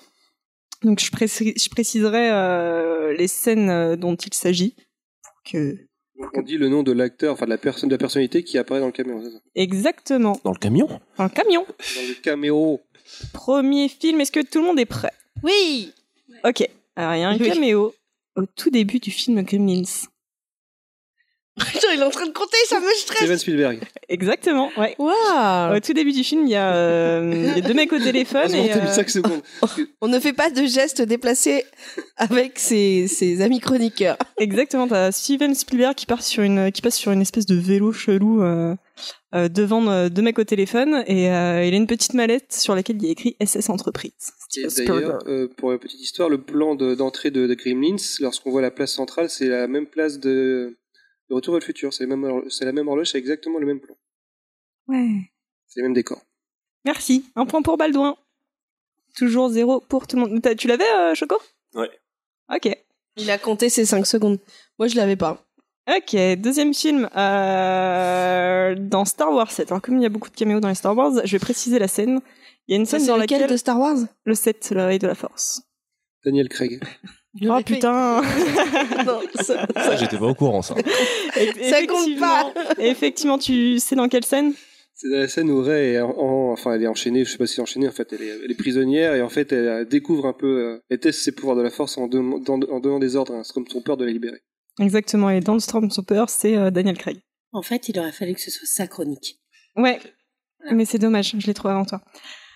Film suivant, donc euh, putain, deux points pour Baldouin. Eh ben, il, il s'en passe des choses dans ce podcast. Euh, je vous donne le film Shaun of the Dead.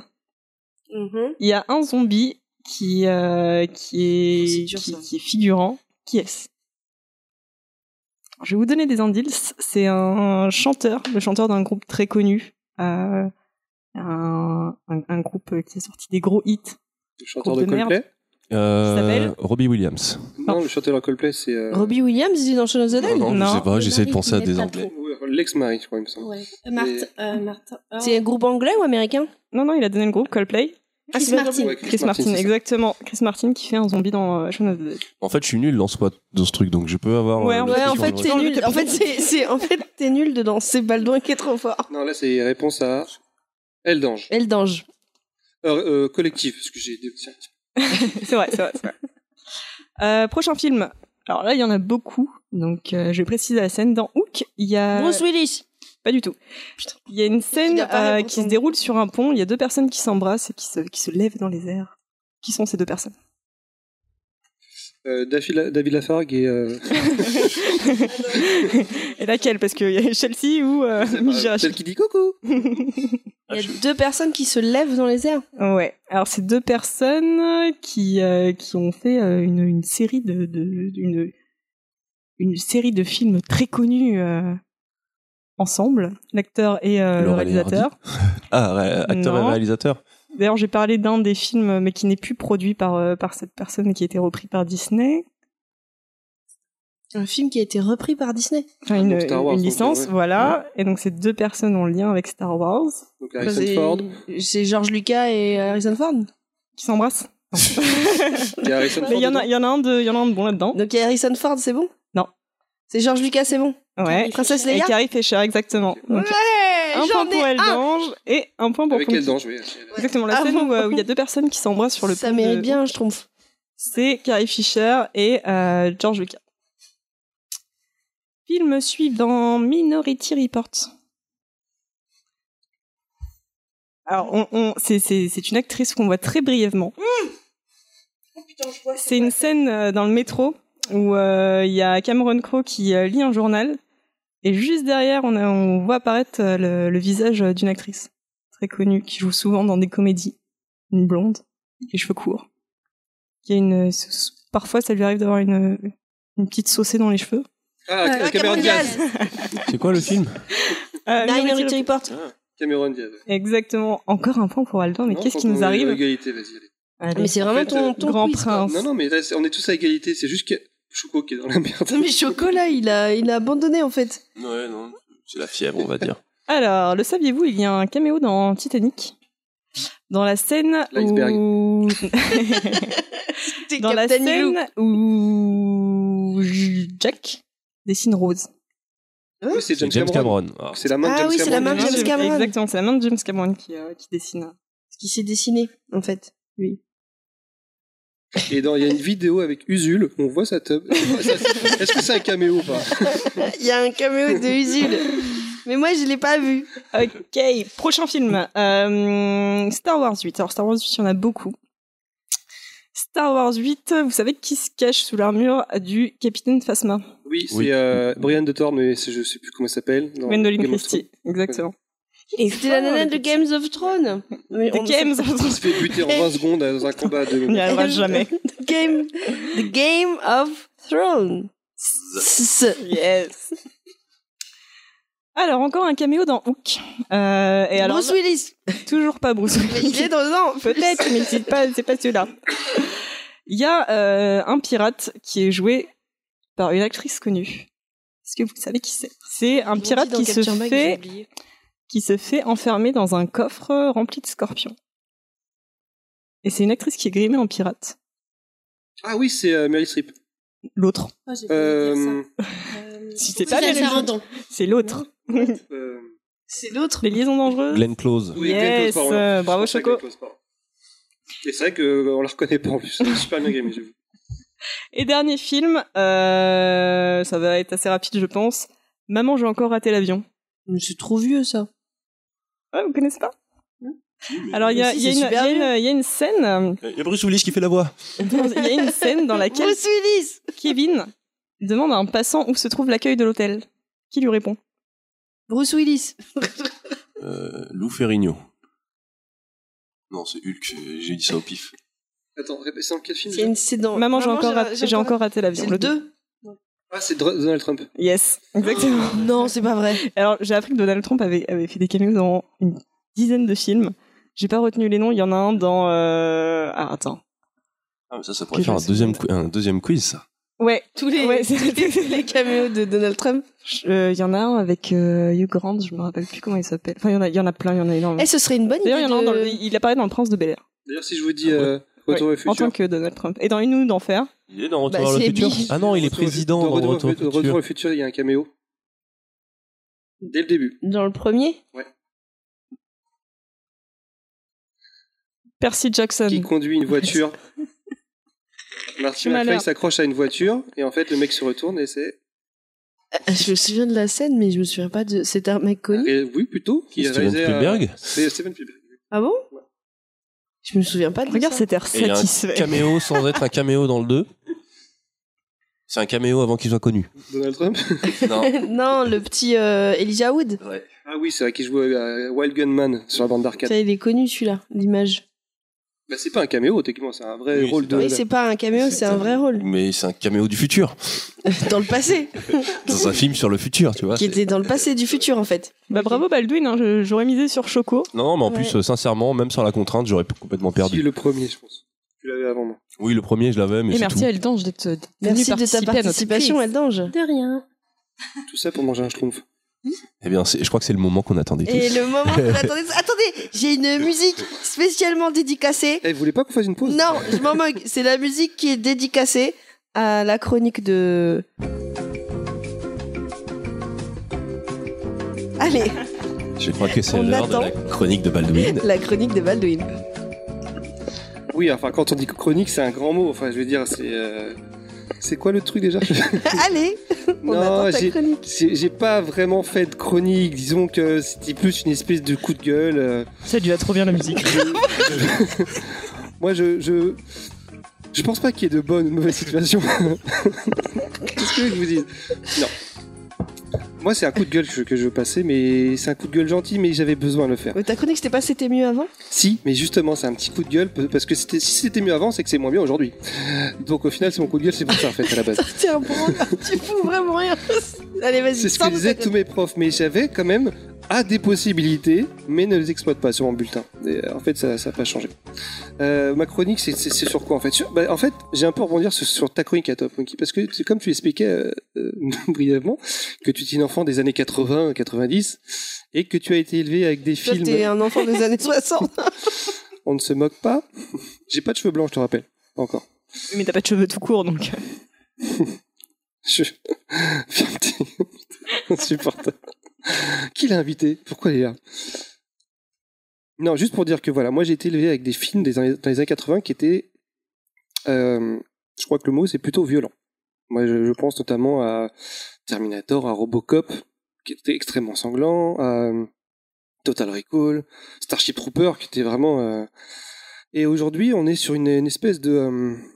de, bah, de période de remake en fait. Comme tu a- j'ai l'impression qu'il n'y a plus de créativité. Les gens reprennent les, euh, les titres de, de notre, de notre enfance pour nous faire venir, nous, euh, qui avons été élevés à ça dans les salles, et faire venir euh, les nouveaux pour, en leur faisant découvrir euh, ce que ce que ce qu'aimaient les anciens. Mais ils le font d'une manière que j'aime pas du tout. C'est-à-dire qu'en fait, ils déna- dénaturent totalement l'œuvre. Alors, il y a des remakes qui sont des réussites. hein. Je pense notamment à Scarface. Moi, j'étais avec Scarface, qui était déjà un remake, mais aujourd'hui, qui est vraiment un film culte. Attends, juste, je te coupe. Quand tu dis euh, qu'il n'y a que de- des remakes, tu parles de, de grosses productions. Ouais, de grosses productions, mais en fait, euh, je voulais aussi en parler de ça parce que aujourd'hui, les grosses productions, c'est des, avant tout, c'est des films familiaux, c'est-à-dire que c'est fait pour pour toute la famille, donc euh, c'est du, il y a pas de sang, il y a rien du tout, c'est vraiment, c'est, il y, a- y a pas de violence. Ouais, c'est exactement ça. À, à l'époque, euh, notamment, euh, moi, je me souviens lorsque j'avais euh, j'avais vu la promo de Robocop qui euh, aujourd'hui ne passerait absolument pas parce que c'est à l'époque je l'avais vu, il était interdit au moins de 12 ans. Il, faisait, il en faisait la promo dans une émission familiale, c'était Jacques Martin qui présentait, ça passait le dimanche. Et quand j'ai vu ce film, je sais, Jacques Martin c'était un présentateur à l'époque euh, qui était plutôt connu, qui avait du succès. euh, tout le monde Jacques pas- Martin, Oui, il a fait, Mais il a pensé la bande-annonce, ça, c'est pas vrai. Eh ben si. Eh ben et, et quand tu vois le film, surtout à l'époque, et même quand tu le vois aujourd'hui, tu vois la la enfin la, la violence, la la, le- le- la violence du film. Tu dis que ça ça pourrait pas passer aujourd'hui. Et d'ailleurs, ça ne passe pas. C'est-à-dire qu'aujourd'hui, les films qui traitent la violence de cette manière, même si le propos de base n'était pas forcément la violence, bien entendu, mais était violent, euh, sont plus dans un circuit, on va dire, un peu plus underground. Maintenant, aujourd'hui, c'est, euh, ça passerait sur des, types euh, genre Netflix, mais ça passerait pas au cinéma où ça serait vendu dans un truc un peu, un peu différent. Allez. Ou alors avec, je, rajouterais juste avec, euh, s'il y a de la dérision, ils arrivent à le faire passer. Bah, en fait, même pas. C'est-à-dire que à l'époque, notamment, euh, le- pour moi, le meilleur exemple, c'était St- Starship Trooper, qui était euh, qui était gore, mais en- en- à un tel point que ça en devenait parodique. Aujourd'hui, Starship Trooper, ne, enfin, passerait au cinéma, mais retardé en moins de 16 ans, et donc euh, au final, euh, il serait pas poussé par le producteur parce qu'il ferait peut-être pas assez de place. Aujourd'hui, quand un film est interdit au moins de 16 ans, ça, ça devient une exclue, ça devient quelque chose de formidable. Je pense à à Deadpool. cause du, du plan shot dans la tête. Je, pe- je pense, je pense à Deadpool aujourd'hui. On a fait tout un pataquès parce qu'il est interdit au moins de 16 ans. Waouh, c'est un truc de fou. Au final, il est, enfin, il passe. Enfin, à l'époque, c'était, c'était sans problème. Ça aurait été interdit au moins de 8 ans à l'époque. Donc, en fait, c'est ça mon problème. J'ai l'impression qu'on régresse. Et je parle beaucoup de la violence des films de l'époque. Et je me suis posé la question si c'est vraiment la violence qui était, qui était mise en, image, c'était quelque chose de gratuit ou pas du tout. Et en fait, je me rends compte que c'était pas du tout le cas. Euh, les films étaient pas violents, pas pour faire venir les gens au cinéma, mais c'était plutôt pour dénoncer. Il y a en fait, quand, on prend exemple, y a, on ne fait rien de mieux de montrer la violence pour dénoncer la violence. Je pense notamment, euh, euh, je sais pas moi, ce qu'il y a les photos sur les paquets de cigarettes, on, on montre des, des cancéreux, des mecs en train de C'est crever. super utile. Bah, non, alors bien sûr, mais par exemple, les, euh, un autre exemple, les, les, les pubs pour la sécurité routière. Aujourd'hui, si tu veux choquer, si tu veux, euh, si tu veux montrer pour, pour que ça reste vraiment dans les consciences, tu montres quelque chose de très choquant, de très premier degré, de très viscéral. Meilleur exemple. C'est et et c'est ce qu'on voit. Et aujourd'hui, s'ils en sont arrivés à montrer des, des, des séquences chocs qui paraissent très réelles, c'est parce que c'est le seul moyen que ça marque, euh, ça- que ça marque les esprits. Et à l'époque, les, les films dénonçaient cette violence avec des trucs très très gore, parfois très très, très parodiques. Mais au final, moi, quand on- quand je regardais ça à l'époque, ça me marquait beaucoup.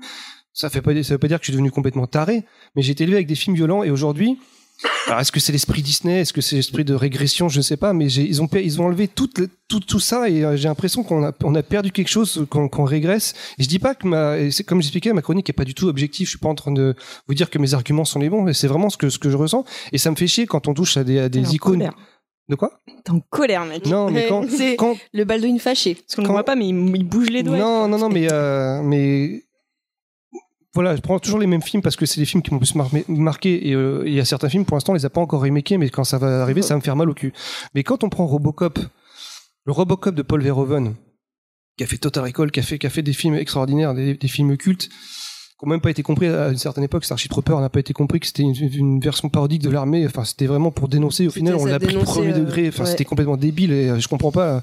Mais quand on voit le remake qu'a fait de Robocop de 2013 ou 14, je sais plus quand est-ce qu'il est sorti. C'est aseptisé. Mais c'est même plus aseptisé, c'est que ça ne raconte plus rien du tout. C'est juste l'histoire d'un flic qui s'est fait flinguer et qui, je crois qu'il y a une espèce de vengeance. Et en fait, quand, euh, quand, on, quand on revient dans le passé, quand on regarde euh, le, le Robocop, c'était beaucoup plus viscéral. Ça, ça vraiment, ça dénonçait. Alors, il y avait un côté très grandiloquent, très euh, guignolesque, mais ils étaient peut-être obligés de passer par, par ça pour faire avaler toute cette violence. Et ça, ça, ça me fait chier parce qu'en fait, on enlève le côté le, le, le côté euh, remake a toujours existé. C'est ce que t'expliquais dans ta chronique. Ça a toujours euh, le côté nostalgie a toujours été utilisé a toujours euh, voilà. On mais mais le seul problème c'est que quand tu quand tu veux faire un remake c'est que soit tu gardes le message d'origine et tu essaies de le transcender soit tu t'en fais quelque chose quelque chose d'autre avec le message de base et tu essaies de le faire évoluer. Mais là le truc c'est que non ils enlèvent tout le reste. Donc au final t'as juste un film d'action qui n'apporte strictement rien qui te fait passer deux heures de ton temps mais qui qui qui, qui, qui t'apporte strictement rien. Et aujourd'hui j'ai l'impression qu'on a vraiment perdu ça. Alors est-ce que c'est le côté euh, bah faut que ce soit familial mais si c'est ça ça me fait vraiment chier Moi, Là, je pense- là, je t'es pense- en, t'es en- est-ce que t'es- t'es en guerre contre les remakes là? non je suis en, ton en- sujet je- c'était sur les remakes. On est j'ai d'accord. pas vraiment de sujet c'était C'était vraiment mieux un- avant. c'était un, un coup de gueule oui c'était plus le côté Il a voulu écrire sa chronique et il s'est énervé. Mais Ouais. t'es- t'es- le coup de gueule que tu passes, c'est par rapport à la violence que tu ne retrouves pas dans les remakes ou dans le C'est le côté créa- créatif d'utili- d'utiliser donc les, euh, les, les films cultes de mon époque et n'en faire bah, strictement rien en fait. Donc les remakes. entre Ouais, autres. c'est les remakes. En fait, je pense qu'il y a deux raisons à cette, aseptis- à cette aseptisation. Il y a deux choses. La première, c'est que on est dans un monde qui est maintenant aseptisé. Regarde comment on vivait quand on était gamin. C'est ce que je disais. On j'ai nous mettait pas de J'ai ceinture. l'impression euh, qu'on regrette. on Alors, fumait. Non, non, mais bon, là, je peux comprendre. Non, mais c'est pas ça, c'est que, regarde, par exemple, il y a un problème dans les universités américaines. Aujourd'hui, les mecs ne peuvent plus enseigner parce que les élèves portent plainte parce que il y a des discours qui les choquent. Ça les, ça les traumatise. Non, mais De- non, mais c'est, en fait, c'est ça.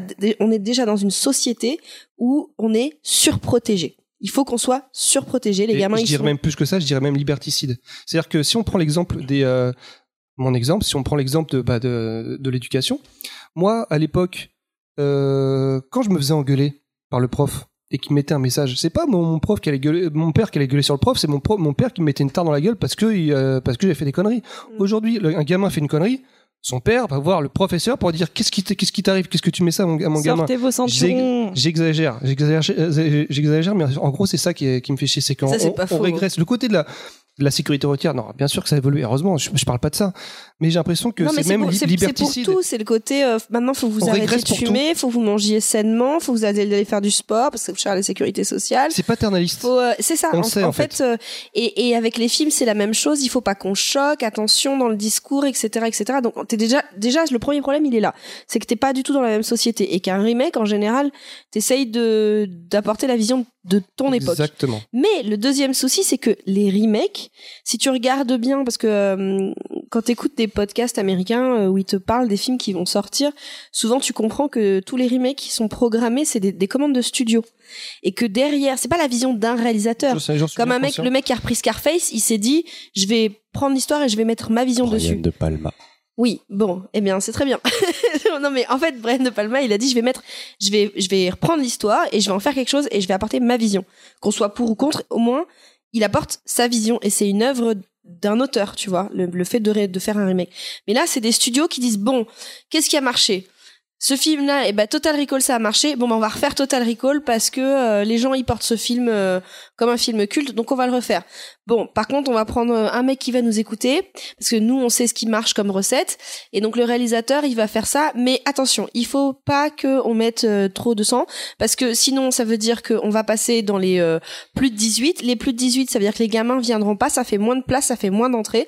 Donc du coup, on va aseptiser le truc. Et en faisant ça, c'est ce que je disais tout à l'heure, ça piétine l'essence de base de l'œuvre. C'est exactement ça. Voilà. Bah, en fait, il faut, euh, il faut juste voir hein, le, le problème. Il s'applique grandement qu'au cinéma. En fait, le cinéma est en train d'une certaine façon de mourir parce que les prix ont gonflé et il y a le facteur risque qui est beaucoup trop gros. Et oui, on veut que les familles viennent. Mais quand on regarde à côté le jeu vidéo qui est sur une, euh, le jeu vidéo et la série, de leur côté, elles ont récupéré cette violence. Elles ont ré- récupéré ce côté un peu subversif dans du, dans des œuvres grand public et Dans euh, des triple A qui sont interdits au moins 18 ans. Et il y a que, Ouais, voilà, quel dans jeu des- vidéo qui ça Red Dead Red Dead Redemption, GTA, euh, Call of Duty, c'était moins 18. Et que c'est ce qu'on recherche maintenant, en fait. si on sort, cartonne. si on sort du, si on sort du cinéma grand public, on trouve toujours des œuvres violentes et, euh, et subversives. Mais c'est vrai que dans le, dans, dans les œuvres populaires, eh ben, il faut, aller le chercher ailleurs maintenant. Mais là, pour le coup, c'est même pas le fait de trouver une œuvre violente, c'est le fait de, de reprendre constamment. Regarde les, les, les projets qui sont annoncés. Regarde le nombre de remakes qui sont annoncés. Que ce soit des séries, que ce soit des, des séries qu'on va faire en film, C'est des. c'est un peu une question de risque parce que maintenant, quand on fait un blo- blockbuster, c'est l'hécatombe à chaque été. Pour les studios, c'est l'hécatombe. Il y a euh, 10 films sur, euh, sur 12 qui sortent qui ne se remboursent pas. C'est ça. C'est- Et en fait, C'est du c'est caca. c'est non, oui, mais en fait, et on, on s'aperçoit que les films qui font beaucoup d'argent, c'est pas les meilleurs parce que quand tu vois Star Wars, je critique, je vais pas rentrer dans le détail, mais quand tu vois Star Wars qui fait plus d'un milliard, qui, qui, qui, fait partie des films les plus rentables de l'histoire, alors que bon, c'est pas forcément un film extraordinaire, c'est qu'en fait, ils misent tellement ils mettent tellement de moyens dans, dans un film, il faut qu'en force, il faut, il que euh, ça, marche quoi qu'il arrive, que ça, marche qu'il arrive, ça rapporte de l'argent, mais au final, c'est au détriment de tous les autres. Aujourd'hui, le jeu vidéo, il y est pas encore. Je pense que malheureusement, On y est presque hein, sur les triple A. Il y a ce, on en parlait encore il y a deux ans, le problème des, des triple A où il y avait plus de place pour tout le monde. Mais en fait, tu vois, ce qui, ce qui sauve un peu ça, j'ai- regardé un peu les chiffres, c'était euh, donc aujourd'hui, c'est GTA. C'est l'œuvre culturelle qui a rapporté le plus d'argent de tous les temps. Alors, on est à peu près à 6 milliards de dollars. Aucun film n'a fait ça. Et pour euh, un seul jeu qui est sorti il y a quoi 5 ou 6 ans, je crois, je crois, je crois que c'est encore interdit, euh, interdit au moins de 8 ans, c'est c'est un peu c'est l'exemple qui sauve un peu c'est euh, qui, qui sauve tout ça. C'est à dire que bon GTA il l'a fait il a interdit 18 ans ça pourra le faire peut-être pas encore pour GTA 6 etc mais on ça, ça va continuer. Aujourd'hui les remakes ça marche aussi encore sur le jeu vidéo. Ils font des remakes HD ce genre de trucs ils reprennent la- ça change pas l'essence ils changent juste les graphismes ils te revendent ça de la- en 20 balles. Il y en a qui achètent des gens comme moi parce qu'ils ont ils ont connu l'œuvre originale ils veulent ils veulent ils veulent l'apprécier. Et c'est aussi une question de cible, parce que la cible des, des- des jeux vidéo, contrairement à ce que on va dire le grand public peut penser, c'est le trentenaire. De la, même manière que sur Netflix, on sait que c'est euh, c'est les trentenaires qui en rentrant du boulot vont se regarder des séries. Donc, sachant que la cible première, celle qui va mettre la thune, elle a 30 ans, euh, ils, savent qu'ils ont pas de, enfin ils ont ils ont pas cette limite de la violence. Il peut y avoir la limite du cul euh, avec l'hypocrisie américaine, mais il n'y a pas cette limite de la violence. Alors, attention, Et au je- cinéma, par contre, euh, Voilà, je suis pas en train, ma critique, c'était pas, je suis pas en train de faire de l'apologie de la violence en disant que c'était bien, mais il y avait vraiment un message de non- dénonciation. c'était bien la violence. Il y a- y a- Moi, y je avait- voir du steak, moi. Pas- Parce qu'il y avait un- vrai message de dénonciation que on- aujourd'hui on a complètement perdu et le, le côté message paternaliste du genre faites pas ci, faites pas ça, c'est pire et ça nous, ça nous fait régresser en tant que esprit critique ou ce genre de choses. Au final, j'ai l'impression qu'on a perdu. On le- nous déresponsabilise. C'est exactement ça. Et en fait, moi, pour moi, le- l'avenir, c'est c'est bon, caricatural, pardon, mais je le vois vraiment comme on va, on va se transformer en personnage qu'on voit dans Wally, des mecs qui sont devant un écran, qui se déplacent même plus, qui qu'on nourrit comme ça euh, juste en, en faisant un truc liquide. Toi, Mais, je te vois bien mais le truc, mais je le vois, je le vois euh, venir. Mais ça sera du saucisson liquide, ça sera plus, ça sera plus pareil. Non, mais c'est c'est c'est extrêmement euh, déprimant la vision que j'ai de, de l'avenir si on continue comme ça et je je vois pas comment ça pourrait changer malheureusement parce que comme disait euh, Choco c'est un monde capitaliste et régi par l'argent et à moins que le monde s'écroule je vois pas comment ça pourrait changer c'est même pas ça, c'est le côté on sacrifie, on préfère sacrifier nos libertés à notre sécurité aussi. et en fait ce qui fait ce qui pourquoi aussi ça fait ça fait euh, Internet Expo, c'est parce que c'est aujourd'hui c'est le seul endroit de création où on n'est vraiment pas limité, mais ça va le devenir quoi qu'il arrive. Entre YouTube qui va faire euh, payer euh, qui va se faire payer tout simplement, où il y a plein de choses qui vont changer et qui vont Alors, qui vont dénaturer ça. YouTube, C'est pas encore. YouTube, il a, il a, il a déjà un impact sur la création en choisissant de démonétiser certaines. euh, Enfin, je sais pas si vous avez déjà vu des vidéos sur des artistes qui parlent de ça, des YouTubeurs. Exactement, ouais. YouTube, des fois, choisit de démonétiser euh, certaines œuvres, on sait pas pourquoi, mais en général, c'est des œuvres qui desservent leurs intérêts. Donc, en fait, ils ont déjà un, impact sur le créatif et ils empêchent ils forcent les créateurs à faire de l'autocensure s'ils veulent que leurs vidéos soient monétisées. Moi, je pense qu'il y a quand même une échappatoire à tout ça. C'est que les moyens de production deviennent de plus en plus accessibles. Et on est dans une société où finalement, euh, ce qui était, euh, il y a une époque, c'était impossible de produire du, du, on va dire, du spectacle, pour en revenir à ça, euh, de chez soi. Maintenant, ça le fait, c'est possible. C'est vrai. On est toujours un cran en dessous, bien sûr, de, de, de vraies productions, mais euh, ça a décomplexé quand même. euh, Enfin, il y a, il y, a, y a quand même un, il y a quand même, il y a quand même une belle évolution. Faut, faut pas se dire que, Ah non, faut pas se dire que. Faut pas être trop pessimiste, je suis d'accord avec ouais, toi. ouais, voilà. Mais- on vit quand même une belle époque créativement. Si on, si on s'éloigne d'Hollywood, si Mm. on s'éloigne des, des gros trucs habituels de la télévision, par exemple. Mais là où je voulais en revenir aussi, c'est parce qu'on on se rend compte qu'aujourd'hui, tout est contrôlé. Le cinéma, enfin tout ce qui est culturel est contrôlé. Le seul un peu source de liberté, c'est Internet. Sauf que Internet cherche à être contrôlé. Les gens peuvent se rendre compte, enfin les grosses entreprises se rendent compte qu'il y a énormément d'argent à faire. Aujourd'hui, comme tu dis, c'est un espace de créativité presque illimité. Mais c'est jusqu'à quand? Parce qu'un jour, les codes vont être régis par des entreprises puissantes. Et un jour, on n'aura plus, on aura plus ça. Il faudra trouver d'autres moyens. On n'y est pas encore, c'est dans très loin. mais en fait, j'an- j'anticipe. Alors, même si je suis, même si aujourd'hui la liberté elle est présente sur YouTube, il n'y a aucun problème. Et, tout- et franchement, tant mieux. C'est, euh, j'ai problème. Le problème, c'est que j'ai un côté très pessimiste dans, dans, dans tout ça et le côté liberticide qui est en train d'arriver plus vite que, que prévu. Ouais, bah, tant que les, pour l'instant, les prescripteurs de tendance sur Internet, ça reste les forums Reddit et compagnie, donc, euh, et les gros ne font que suivre pour l'instant et essayer de bloquer les, euh, essayer de bloquer petit à petit, mais euh, moi j'ai bon espoir. On a perdu Moufette. J'ai appuyé sur le mauvais Mais en fait, bouton. Il y a t'as non, qu'un bouton. Moufette, elle, elle- elle s'est éloignée de la conversation en descendant son siège. C'était très drôle. C'est pas du tout radio. euh. Donc bah voilà, en fait, ce- c'était pas vraiment une chronique, c'était plus un petit coup de gueule, c'était pas du tout objectif parce que c'est largement en contrat par des arguments un peu sensés. C'est ce juste serait que intéressant d'avoir l'avis des gens là-dessus en fait. Et, Ouais, là, non, c'est clair. et là, pour le coup, je pense qu'il y a forcément un petit côté générationnel. Quand on touche à ce que quoi, quoi j'étais élevé, bah, je suis pas objectif. Peut-être que le Total Recall était très bien pour certaines personnes. Moi, je l'ai pas aimé. Le Robocop, j'ai craché dessus avant de le voir. Un jour, on, on fera un remake de Retour le futur. J'ai, déjà, je flippe de ce jour-là parce que pour moi, c'est la Ça va arriver, ça va arriver. c'est, les ouais aujourd'hui c'est juste que ça arrive pas parce que le, le réalisateur et euh, le ouais c'est le producteur et le réalisateur pour l'instant ne veulent pas jusqu'à jour Disney qui va racheter les droits. mais ouais, Disney ou les grosses entreprises aujourd'hui, c'est les Gafa. Et, euh, enfin bref, c'est euh, voilà. J'ai très très pessimiste, très pessimiste sur le. D'ailleurs, euh, à propos des GAFA, j'ai juste une question. Est-ce que Zuckerberg est un robot? C'est possible quand on a vu la, la conférence, quand on voit les, les vidéos. Ou un personnage de Star Trek, t'es le violet, le tout pâle. là. Ah oui, non, c'est vrai qu'il a pu faire Non, moi je suis sûr que c'est un robot. Mais Look euh, human. voilà, en gros, voilà, je, je, je, je voulais pas vous saouler longtemps. C'était juste un petit coup de gueule. Non, mais pour, Il y a euh, peut-être des gens qui sont d'accord avec moi parce que en gros que c'était mieux avant, c'est peut-être certainement, mais ça me fait chier qu'on touche à, à- à mes films, même si je trouve que c'est au final, bah c'est c'est c'est c'est presque normal. Enfin, c'est naturel que qu'on fa- qu'on fasse des remakes et quand ils sont bien frais, je serais premier à le dire, même si ça, ça me fera mal. Mais ça me fait chier. Moi, j'ai Euh. une question. Est-ce que tu peux m'attraper une bière?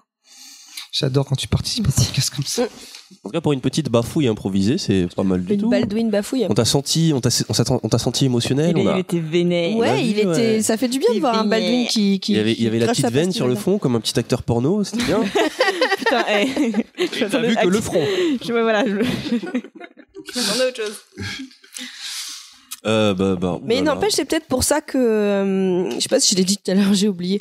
C'est peut-être pour ça qu'on est nostalgique. C'est-à-dire que si en fait. euh, au lieu de, de nous ressortir les vieux trucs et de les remettre au goût du jour, on nous sortait des nouveaux héros. C'est toi qui nous a- qui m'avait mis un lien de, de la chaîne y penser qui expliquait pourquoi c'était mieux avant et en fait c'était tout un travail. Ouais, ouais, Euh, ouais. C'est vrai qu'il y, y a une super vidéo. Euh... eh, si, je, si je la retrouve, je vous la mettrai sur Twitter. Euh, Il y a une super vidéo de y penser sur le c'était mieux avant et qui explique tout un tas de choses, mais c'est plutôt ce qui se Et passe au niveau au neurologique. Au, final, c'était très, c'est naturel en fait de penser ça Mm. et de, bah, c'est un peu ce que, ce que j'ai expliqué euh, vite fait, mais c'est. On devrait mettre la vidéo dans les liens parce qu'elle est, elle est vraiment bien cette vidéo. Ouais. Moi, j'en profite pour dédicacer ma petite sœur qui a réussi à m'ouvrir les yeux, à me sortir de, de ce piège dans lequel je tombais pendant un moment. C'est quel piège? C'était mieux Euh, avant. bah, c'était mieux avant. En tout cas, musicalement, j'ai commencé à tomber dans ce piège et euh, elle m'a aidé à ouvrir les yeux, puis ça a ouvert pour tout le reste. Donc, dédicace à Kiki. Qui t'a vu? On est Kiki, from Dublin. Il y a- y, encore un, un média euh, qui reste euh, assez libre, je trouve, je crois. Euh, c'est Ah, la littérature. Oui, non, il y en a. Mais d'ailleurs, Euh, la littérature, les c'est. mangas. euh, C'est un des rares où, bah, il y a- justement, l'avantage des littératures, c'est qu'il n'y a pas de remake. C'est un truc, c'est tu lis un livre qui a 300 ans, bah, il sera pas refait, il va être euh, réécrit dans, dans le mode contemporain, et c'est c'est ça que je trouvais absolument alors, génial. avec pas des littérature. remakes, mais t'auras des adaptations euh, cinématographiques. et- et encore pas tant des réécritures. Bah Pas- si, bah, regarde. Que si, tu regardes. Bridget Jones, c'est une Non, réécriture d'Orgueil et Préjugés. Je parle pas de, je parle de le, le 20 minutes de sous les mers de Jules Verne, il a pas été retouché. Non, mais t'as des, t'as des, t'as- hein. des façons de raconter l'histoire. Regarde combien de fois Roméo et Juliette a été raconté de manière différente. Je, Je Shakespeare. sais pas, j'ai pas, j'ai Et, pas et lu je tous te les, disais, tous les ouvrages. Bridget Jones, c'est pour moi, c'est une vraie réécriture de d'Orgueil et Préjugés. C'est, c'est une réécriture moderne de, d'Orgueil et Préjugés. Mais euh, bon, après, j'ai pas d'autres. Comme d'autres- sexe intention avec les liaisons dangereuses. Et puis dans le genre les remakes pourris, excuse-moi, mais Stra- la stratégie d'Ender, c'est un de mes livres préférés. Ils l'ont C'est pas un ruiné. remake, c'est une adaptation. Oui, mais ils l'ont ruiné. Ils ont. Ah ils non, ont mais- ruiné l'esprit. Oui, mais alors là, J'ose pas aller voir. point- c'est l'extension du remake, euh, l'adaptation. Ouais. Mais ce que je veux dire, c'est que d'un point de vue objectif, la plupart des gens, des gens qui lisent les livres et qui voient les films après sont d'accord d'accord pour dire que le, le livre est toujours meilleur. Mais Non, il y en a fait, toujours- il y a non, des pas cas il forcément. Il y a, non, il y a des cas, c'est pas, pas 100%, mais la plupart, Mais- vous êtes d'accord pour dire que le livre est meilleur que le Non, film. mais c'est pas ça. C'est qu'il y a des, il y a, il y a des, il y a des adaptations où ils tuent l'esprit du, du bouquin. Bien sûr. Euh, alors, et c'est pour ça que j'ose pas aller voir La Tour Sombre. Parce que pour moi, La, la Tour Sombre, et je parle pas juste du premier livre, je parle de tout, toute la série qu'a créé Stephen King, c'est, vraiment, c'est, c'est son œuvre emblématique. Je pense qu'il faut, il faut lire son œuvre, et il faut lire ensuite La Tour Sombre pour comprendre à quel point pour Stephen King, c'est une œuvre clé. euh, dans ce qu'elle représente dans sa vie et dans et dans ce que- dans ce qu'elle représente dans, dans dans son œuvre et je veux pas aller voir le film à cause de ça en fait Tu peux comprendre. j'ai très très peur Et moi, euh, c'est pour ça que j'ai envie de voir les, les, euh, les avatars de James Cameron parce que je sens qu'il va mettre toutes ses tripes dans, toutes, dans tous les épisodes et que ça me fait chier qu'il a arrêté après Terminator 2 et que ça a été repris parce que ça, ça Angela Lita. C'est ça. Et en fait, là, l'avantage des des avatars, qu'on ait ouais, aimé ou pas il le premier, pas envie de continuer non plus je sais dedans. pas, mais le, le fait que qu'il f- qu'il fasse tous les films, donc je crois qu'il y en aura quatre au final ou quatre ou cinq, je sais plus. C'est lui qui va mettre. qui- je sens que ça va être l'œuvre de sa vie. Donc euh, rien que pour ça, je veux voir parce que James Cameron, je suis fan à mort. Tu penses que les derniers, les prochains avatars, ça va être. euh, Moi, ce, que, moi, ce J'ai dont j'ai confiance en peur, c'est Cameron. qu'il crève avant. Et j'y pensais aussi. et j'y pensais aussi. Quel âge il a, James Il a Cameron 70, 68, je crois. hein, Enfin, il est- Et C'est comme Spielberg, il a 71 ans. En fait, non, euh, ouais, il est 60 ans, 71 ou 72 en fait. Et mais. Tu vois, s'il crève, s'il il peut crever là d'une minute à l'autre. Donc euh, non, t'as pas euh, James ou Cameron, même que tu n'as toi, pas le droit. Tu peux crever avant aussi, tu vois. Il faut que Ou alors, ou alors qui, juste après le tournage, mais tout ce qui est post-prod, c'est pas lui, et il chie tout non, après. non, non, Voilà. non, il faut qu'il soit là, il faut qu'il soit là pour la post prod. Ouais, il faut que- Et en fait, j'ai tellement confiance à un mec comme ça que, ouais, je, de toute façon, euh, ouais, mais il faut aussi qu'il y ait des, des- des nouveaux mecs qui apparaissent. Hein. Faut aussi qu'il Oui, c'est ça en fait, c'est les- c'est le, le 109. Euh, on veut Des voir, on veut nouveaux voir mecs, des mais- je suis d'accord. Ouais, mais en fait, c'est un peu comme la tour sombre de, euh, de Stephen King, c'est là, ça sera l'œuvre de sa vie. Après, tu, tu pourras juger le mec sur son œuvre complète. C'est ça qui est bien, en fait. Et, euh, Et en fait, la tour sombre, c'est vraiment particulier comme œuvre. Peut-être qu'un jour, je, ferai, je vous ferai une chronique là-dessus euh, pour vous parler de Stephen ouais, King. moi, je ferai pas de chronique. D'ailleurs, c'était ma dernière, j'arrête. Hein. Drop de mic. Alors, moi, j'ai j'ai envie de lancer une, une pétition sur Twitter pour faire bosser Baldwin. Voilà. Et donc, euh, hashtag, Baldwin, Hashtag- Baldwin écrit ta chronique. Hashtag rémunération en euros. hashtag Baldwin écrit ta chronique pour soutenir ce mouvement qui veut qu'on essaye de faire bosser Baldwin. Tu fais un Tipeee pour tes chroniques. Ou hashtag tape l'impro, t'es le meilleur comme ça. Non, attends, c'était, c'est quoi ton hashtag? Baldwin tape l'impro ou hashtag Baldwin écrit ta chronique? Et les gens doivent, doivent, euh, doivent choisir. Ou euh, euh, hashtag Baldwin rend l'argent. Je trouve que c'est pas mal. Je trouve que c'est pas mal, quand même. Euh, est-ce que vous êtes prêts pour enchaîner euh, pour la suite et fin ou est-ce que vous avez besoin d'une pause? Non, on va enchaîner tout de suite là. Je vais essayer de partir. euh. De partir de la vie?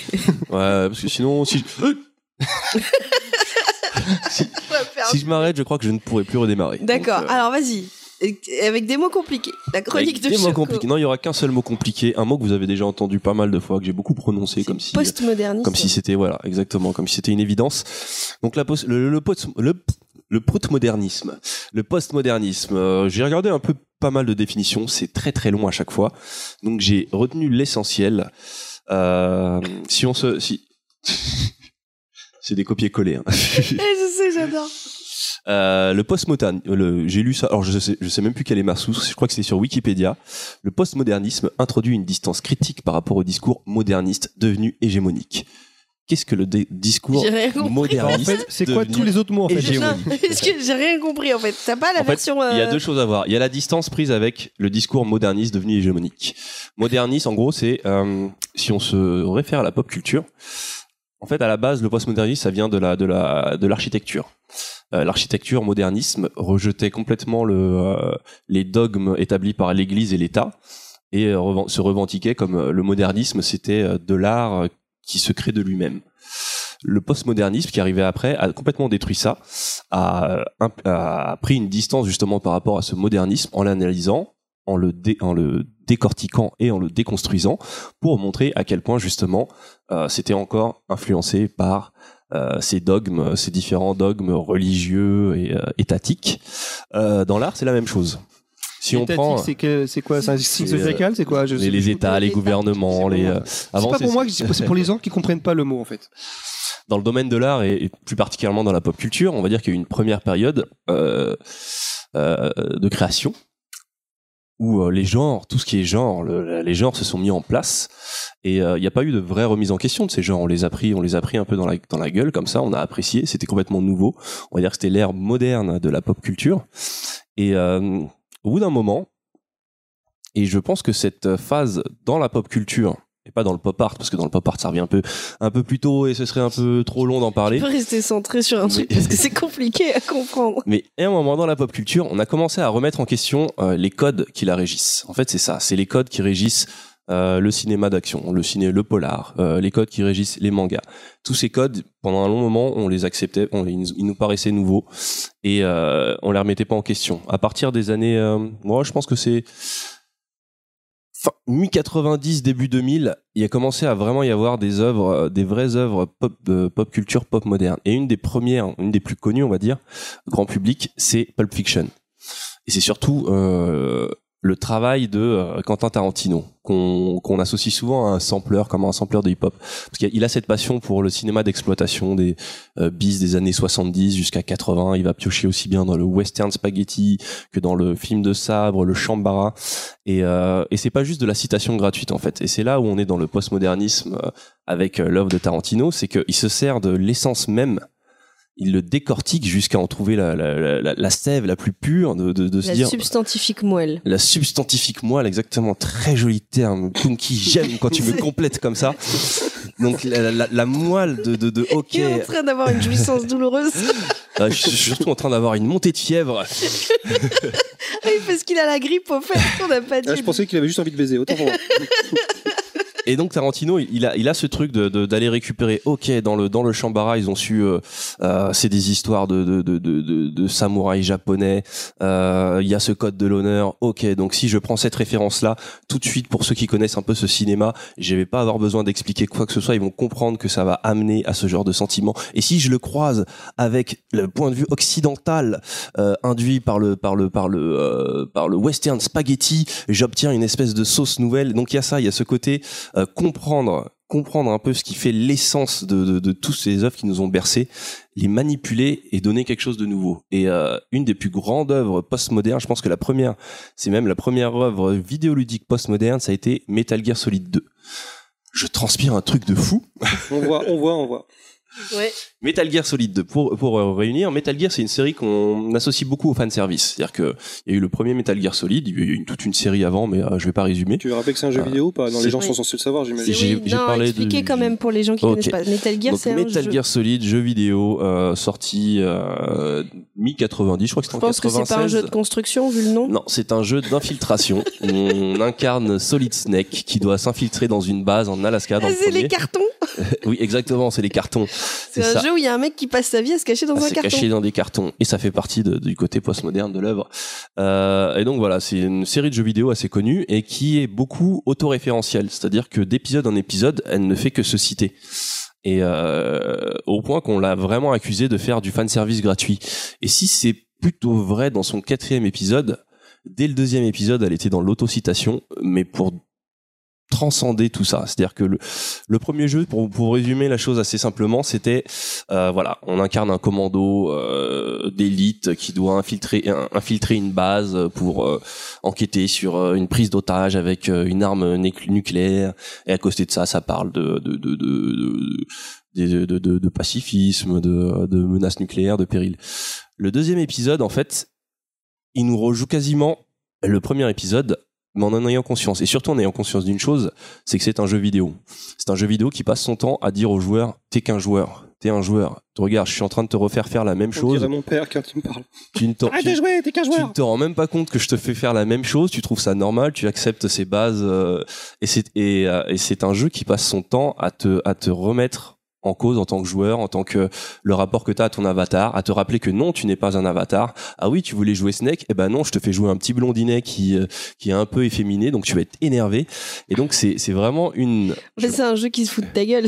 mais clairement, clairement, et c'est pour ça qu'il y a eu un. C'est un jeu qui a d'ailleurs provoqué une euh, un, gros énervement parmi les fans qui s'attendaient vraiment à, à ce qu'on leur donne ce dont ils avaient envie, alors que c'est un jeu qui se fout un peu de la gueule du joueur, qui le, qui le ramène à, son, à sa condition de pas été joueur. compris, tu penses la plupart... Même moi, je me souviens que j'avais fini et ça m'a... j'étais un peu perturbé parce que j'avais pas... j'avais l'impression de pas avoir compris quelque chose en fait. Euh, Ouais, bah moi je Surtout sais que la fin qui était très euh, ça a été une, ex- une expérience assez bizarre parce que justement j'ai joué j'ai joué pendant je sais que sur ma dernière session j'étais sur 4 5 heures d'affilée avec un pote et il y a un moment où tu te retrouves nu débarrassé de tous tes habits et le jeu bug complètement et le personnage qui est censé t'accompagner et te parler bug et se met à te dire t'as trop joué débranche ta console et j'ai vraiment eu un moment où j'ai hésité euh, le jeu a vraiment réussi à me rentrer dans le cerveau par tous ces mécanismes de, de, de, de postmodernisme et au final c'est je pars un peu en, en sucette, mais ce que je voulais dire, c'est ça, c'est que toutes ces œuvres, quoi, toutes ces œuvres qu'on a citées sucette. avant, euh, C'est une choupe à choups coca, je crois. le fait de revenir sur le passé, le fait de citer le passé, c'est pas forcément euh, quelque chose d'opportuniste. Et euh, je pense que Si c'est bien utilisé, c'est ce que tu veux nous dire. Si derrière si ça a un but. En fait, on est dans une ère postmoderne. On est obligé de repasser par ça. C'est-à-dire qu'on est obligé de décortiquer. On est obligé de décortiquer pour pouvoir se réinventer. Euh, et donc, je pense qu'on c'est un peu nécessaire de passer par cette euh, cette phase. Sauf que euh, on est un peu coincé. euh, je pense notamment par Disney, qui euh, est quand même dans une euh, Disney. Je dois leur reconnaître qu'ils sont quand même dans une euh, dans une dans un certain postmodernisme dans, leur traitement des super héros. Mais c'est un postmodernisme. Merci. Mais c'est un postmodernisme opportuniste il y a cette remise en question du super-héros, euh, de dire, bah, regardez, les super-héros, ils font genre, mais c'est un peu ridicule des fois. Il y avait des scènes assez marrantes dans, euh, dans, dans les premiers Avengers là-dessus. Sauf que c'est jamais allé plus loin que, que cette moquerie. Il n'y a pas eu ce questionnement de, ok, bon, euh, le super-héros, euh, vu comme c'était avant, c'était un peu ridicule. Euh, si je transforme ça et tout, qu'est-ce qui fait que je peux lui redonner ses lettres de noblesse? Il y a eu une des plus grandes œuvres en bande dessinée postmoderne pour rester sur les super-héros, c'est j'ai oublié le nom, euh, qui a été fait en film par euh, euh, Zack Snyder. Aide-moi, s'il te plaît. Euh, Aidez-moi, Sin City, aidez-moi. Non, pas Sin City. Avec le monsieur bleu tout Ah, nu. Watchmen. Ah, Watchmen. Watchmen, voilà. Watchmen. Watchmen, tout nu. Ouais, là, on comprend mieux. ouais. Watchmen, c'était une œuvre, euh, c'est, on va dire, c'est même l'œuvre matricielle de toutes les œuvres euh, postmodernes de pop culture euh, actuelle, parce que à la base, d'ici, ce qu'ils voulaient, c'est qu'ils avaient des vieux, un catalogue de vieux super héros qu'ils avaient, et ils se sont dit ah bah va falloir qu'on les réexploite.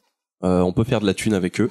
Ils ont confié ça à Alan Moore. Ils se sont pas rendus compte de ce qu'ils ont fait en le confiant, en le confiant à Alan Moore, qui lui justement a vu dans ces vieux super héros, il a justement il en a revu un peu toute leur essence et il a complètement déconstruit tout ça, désingué, il t'a montré une vision très noire des super-héros, très réaliste, et c'est un peu ce qu'essaye de faire Disney aujourd'hui, c'est ce qu'a réussi à faire euh, Brad Bird, mine de rien, dans un film pour enfants qui est indestructible. Mais euh, bon, tout ça pour dire, je vais m'arrêter là sur ma chronique, mais tout ça c'est pour vous dire que euh, il faut qu'on arrive à passer cette phase postmoderniste, il faut qu'on arrive à recycler tout ça pour donner vraiment la nouvelle pop culture. On est encore, on est encore en train de réfléchir dessus, mais je pense que la nouvelle pop culture va finir par émerger de ça. Voilà, c'est tout. C'est peut-être mouillé. C'est peut-être plus viscéral que ça, c'est-à-dire que donc là, en gros, pour résumer, on se sert du passé pour, pour créer dans le présent, donc euh, avec les évolutions que ça apporte, mais Mm. même dans un, un truc plus simple, c'est-à-dire que n'importe qui, lorsque, même pour nous par exemple, quand tu, quand tu apprends à dessiner par exemple, tu apprends en copiant. Tu ne fais que copier, que ce soit la musique, soit le dessin, etc. Et après, une fois que tu as maîtrisé bah, ta manière de dessiner, là, tu apportes ta touche. Tu parlais, Punky, là, tout à l'heure, en off, de, de Picasso, qu'on aime ou qu'on n'aime pas, mais tu l'expliquais que très jeune, il avait déjà maîtrisé beaucoup, même Ouais. quasiment toutes les, euh, En les fait, différentes techniques de euh, peinture, et après, il a pu euh, euh, Mais en faire fait, évoluer ça. En fait, euh, alors je crois que son père était peintre. C'est, euh, j'ai eu la chance de Oui, discuter avec il a une fait la maison de mon grand-père euh, en crépi. C'était super beau. J'ai eu la chance de rencontrer une historienne de l'art qui m'a parlé de Picasso, alors que Picasso c'était pas du tout un truc qui m'intéressait parce que j'avais du mal à comprendre l'art moderne, etc. Mais en fait, elle nous a montré que euh, que euh, le type à 18 ans, il maîtrisait toutes les techniques des grands maîtres. C'était, euh, il, il avait aucun problème à faire un, un tableau classique tel qu'on avait euh, tel qu'on avait l'habitude de le voir. Et justement, ce que lui a fait avec toutes ses maîtrises, toute sa maîtrise, c'est de déconstruire C'est ça? C'est tout ça. Et euh, après que tu aimes ou que tu n'aimes pas, bah, c'est une phase qui a été aussi peut-être nécessaire euh, Mais en fait, c'est euh, dans l'art. Mais je suis Picasso- pas assez douée en Non, mais pour Picasso, parce que voilà, c'était un maître en, en technique, a fait évoluer les choses, mais même pour, euh, pour nous, en fait, comme j'expliquais, on sert toujours de, de ce qu'on a appris, des trucs anciens, pour, bah, pour, pour faire avancer nos, nos créations, que ce soit le dessin ou la musique, n'importe quoi. On, fait, on cherche toujours à copier quelqu'un pour en faire. euh, Mais c'est vrai que tu parlais de Tarantino tout à l'heure, et Tarantino, c'est un mec qui est quand même connu pour avoir une maîtrise Oui, d'un c'est ça. certain Et en cinéma fait, qui te Et rebalance. euh, surtout, je trouve qu'il n'y a pas de. Des fois, les gens voient- voient ces films avec un certain cynisme. Il n'y a pas de cynisme de son côté. Il n'y a pas de. Hey, regardez ces trucs, c'était un peu ridicule, mais je le rends cool. Non, il y a un vrai amour, il une vraie compréhension. ouais. Il aime ce qu'il fait. Et euh, ouais, il y a plein de. Et on en revient au côté sanglant que j'ai beaucoup aimé dans Kill Bill. Il s'est permis fait de faire ça dans un. Il a coupé beaucoup de bras et beaucoup de jambes. Ouais, mais aujourd'hui, alors pareil, il utilise le côté très sanguinolent, très un peu guignolesque, mais au final, c'est euh, ça, ça ne dessert absolument pas son propos, comme quoi on peut faire des choses encore violentes et, euh, et Mm. garder un, un, un message important. Mais c'est vrai qu'on va arriver dans cette mais c'est phase pas, un c'est peu. pas familial, euh, Tarantino. J'ai voulu en parler quand tu faisais ta chronique, mais je me suis dit non, en fait, c'est pas familial. Ouais, mais c'est Ouais, un- mais ça reste c'est- du grand spectacle. Et c'est un, un des rares qu'il a encore fait. Et puis c'est vrai qu'il était, euh, il était, Ah, il c'est était un mis- des rares si tu. dans le sens où oui, il était- dans les- il dans était le quand même gros mis- budget. euh. Non, oui, mais il était mis, oui, mais c'est il était mis très en avant au niveau de lorsqu'il il est sorti. Il y a eu énormément de promotions. C'est-à-dire qu'un jour, un- aujourd'hui, un film violent, il passe par un circuit un peu underground. Il sera pas, il sera pas mis aussi en avant qu'un film de Tarantino. Alors bien Alors- sûr, c'est le nom Tarantino qui est mis en avant. En Europe, mais par exemple en, en Corée euh, les, les gros films, gros- les gros blockbusters, c'est des films très Ah. noirs euh, avec beaucoup de sang. Ça, c'est bien euh, ça, vrai, c'est ça. en Ouais. Asie, ouais. mais ça- ils ont ça- pas, ça ils ont dépend, pas ouais. encore la même euh, mentalité. Heureusement, enfin, ils sont restés, euh, voilà, c'est, ils sont pas contrôlés par. Ils ont euh, peut-être pas la même vision aussi euh, de de de euh, ce que je parle, enfin ce dont je parlais, ce côté aseptisé, ce côté euh, il faut protéger absolument. euh, Oui, mais c'est ce que j'expliquais, c'est que les codes d'aujourd'hui sont sont donnés par des gens qui ont le pouvoir et qui pensent qu'à l'argent. Et peut-être en Corée, c'est pas encore comme ça. Je souhaite que ça, ça ne bouge pas, mais nous, c'est ça, c'est euh, c'est l'effet Disney. Disney Et- qui a pris le pouvoir, même si, comme tu dis, ils font des efforts. je ils ont leur que- patte dessus, qu'on le veuille ou pas. Je trouve qu'en Asie, ils sont, enfin dans les dans les films asiatiques, et là je parle aussi bien euh, du Japon ou de la Corée, ou euh, mais ils ont moins cette euh, cette nécessité de tout expliquer. Je me demande si c'est pas très très américain finalement ça aussi. Ah, sûrement, Très- ouais, c'est, c'est- ça, ça, c'est le problème des. Américains. Bah non, justement d'habitude Pas que Spielberg, Spielberg, il, hein. Vas-y, crache ta haine, crache là ta haine. crache ton feu. Mais Spielberg, c'est vrai qu'il a un côté euh, grand enfant, quoi. Tu vois, un petit côté bisounours. Et bah, je trouve que c'est pas un problème. C'est intéressant sur par- doit être un mec assez dur. Oh, vas-y, pardon, je t'ai coupé. Non, non, mais c'est moi qui qui ai coupé. Euh, non, ce que euh, je disais sur, le, sur la Corée, ça peut être intéressant. Après, ce qui fait peur, c'est euh, bon, ça risque pas trop d'arriver avec la Corée, mais euh, ce que je vois avec le cinéma coréen, ça me rappelle beaucoup l'époque où j'étais à fond sur le cinéma hongkongais, avec John ce Woo côté. à l'époque, euh, l'époque Ouais, John Woo, Tsuyark et, euh, et compagnie, où il y avait cette liberté et euh, et le problème c'est que Hong Kong c'est devenu un peu une parodie d'elle-même. Euh, et en Corée, le problème c'est qu'on tourne autour de 4-5 auteurs et euh, je vois pas encore la relève. Ah oui, J'attends cette euh, relève. les, les films coréens, tu regardes euh, les castings, c'est hallucinant. Tu vois tous les, enfin, les- tous les acteurs sont dans tous les films. Oui, ils sont dans tous les genre films, une base on dirait qu'ils sont une base Ouais. de 20 acteurs en Corée. Exactement. les Et à chaque mêmes. fois, ils- ouais, c'est hallucinant. C'est les mêmes et, et les réalisateurs, ouais, ils sont ouais, ils sont trois Et quatre alors réalisateurs, les Bong Joon Kim. Dans le doute, tu dis Kim Jong. Ça passe. Euh, et plus perturbant que le, que le cinéma coréen, c'est quand même le cinéma japonais. oui, ouais, le Enfin, cinéma japonais, qui c'est n'arrive même- pas à sortir de la bi- parce que c'est bien le côté bizarre mais ils n'arrivent pas Ah ouais, non, mais à c'est percer, chelou, euh, chelou. ouais. C'est- Mais c'est vrai que ouais, et ce qui est marrant, c'est que les, les, les, les Coréens est percé avant les Japonais là-dessus, parce qu'ils sont arrivés. euh, je sais pas. Moi, Mais c'est c'est beaucoup plus deep euh, le cinéma japonais que le cinéma coréen. Le cinéma coréen, il y a quand même une, euh, une lecture qui est assez facile, euh, et même si ça va dans le trash et que c'est quand même euh, a- assez sombre, c'est lisible. Le cinéma japonais, il y a des trucs. Enfin, moi, j'ai vu un truc avec une, une gamine enfermée dans un violoncelle qui se faisait violer par son père. Enfin, mais t'es- t'es- alors si, En si- quoi c'est choquant je, J'ai pas je- compris. je pense que c'est le, le film le plus what the fuck que j'ai pu voir. Ça s'appelle euh, s'appelle euh, Strange euh, Strange Circus, je crois. Ouais. Si jamais vous, vous avez envie de regarder un truc chelou. C'est ça avec le violon Ouais, avec le violoncelle. Ouais, Ouais, c'est un truc vraiment chelou et apparemment, alors c'était avec, euh, j'en parlais avec Jérémy Perrin. Euh, du cinéma. Parce que oui, je Mon- parle avec Jérémy mon Perrin maintenant. poteau. Merci, merci à base de pop, pop, pop, pop. Euh, et apparemment, euh, ce réalisateur a fait pas mal de trucs euh, assez chelous. Et du coup, il m'a donné des noms de films qu'il faut que je check. Et apparemment, c'est pas le plus, c'est pas le plus chelou l'histoire du violoncelle. Mais c'est pas euh, bizarre ce contraste entre ces films euh, finalement extrêmement violents ou qui peuvent nous perturber et à côté de ça euh, des séries, je sais pas si j'ai déjà vu des séries co- coréennes ou, euh, ou même japonais. ou même japonaises ultra- niaises. Ah non, ah non, il y a, y quelque chose de, romantisme. il y a quelque chose de grotesque deux balles. dans le dans le cinéma coréen qui est assez euh, dingue au niveau du contraste. Il y a, vra- enfin, il y a vraiment l'aspect grotesque dans tous les films. euh, Il y a des trucs vraiment. Tu tu tu choisis quelques scènes euh, d'un putain de film super noir coréen. Tu sais pas ce que tu regardes. Enfin, tu te dis pas, je suis en train de regarder un thriller tellement c'est débile. Et c'est une culture qui euh, qui qui joue vachement avec ça, avec le côté grotesque et le côté très noir. Bah, comme tu l'as dit, ce qui est bien, c'est que le cinéma coréen joue un peu la jonction avec le monde occidental.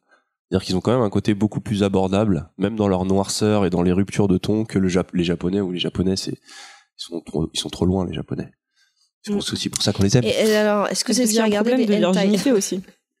Quoi? Il y a un problème de, de virginité. euh, euh, je crois qu'il y a euh, près de 30% de la, de la plus. population. Je pense que euh, c'est plus que ça. Non, j'avais regardé euh, récemment. T'as plus- t'as- t'as à peu près 30% de la population de plus de 30 ans qui est vierge. Ah bah c'est ça, hein, la frustration, ça fait naître les visions les plus bizarres du monde. Ah oui, oui. Et enfin, il y a clairement un. C'est pour ça que je disais, parce que j'ai regardé les hentai, c'est quand même vachement chelou, quoi. Alors, euh, Ah, moi je suis tombé sur une image qui m'a traumatisé, c'était un truc spécial, Éjacu- éjaculation mais dans les yeux, c'est-à-dire qu'ils écartent les paupières. ah.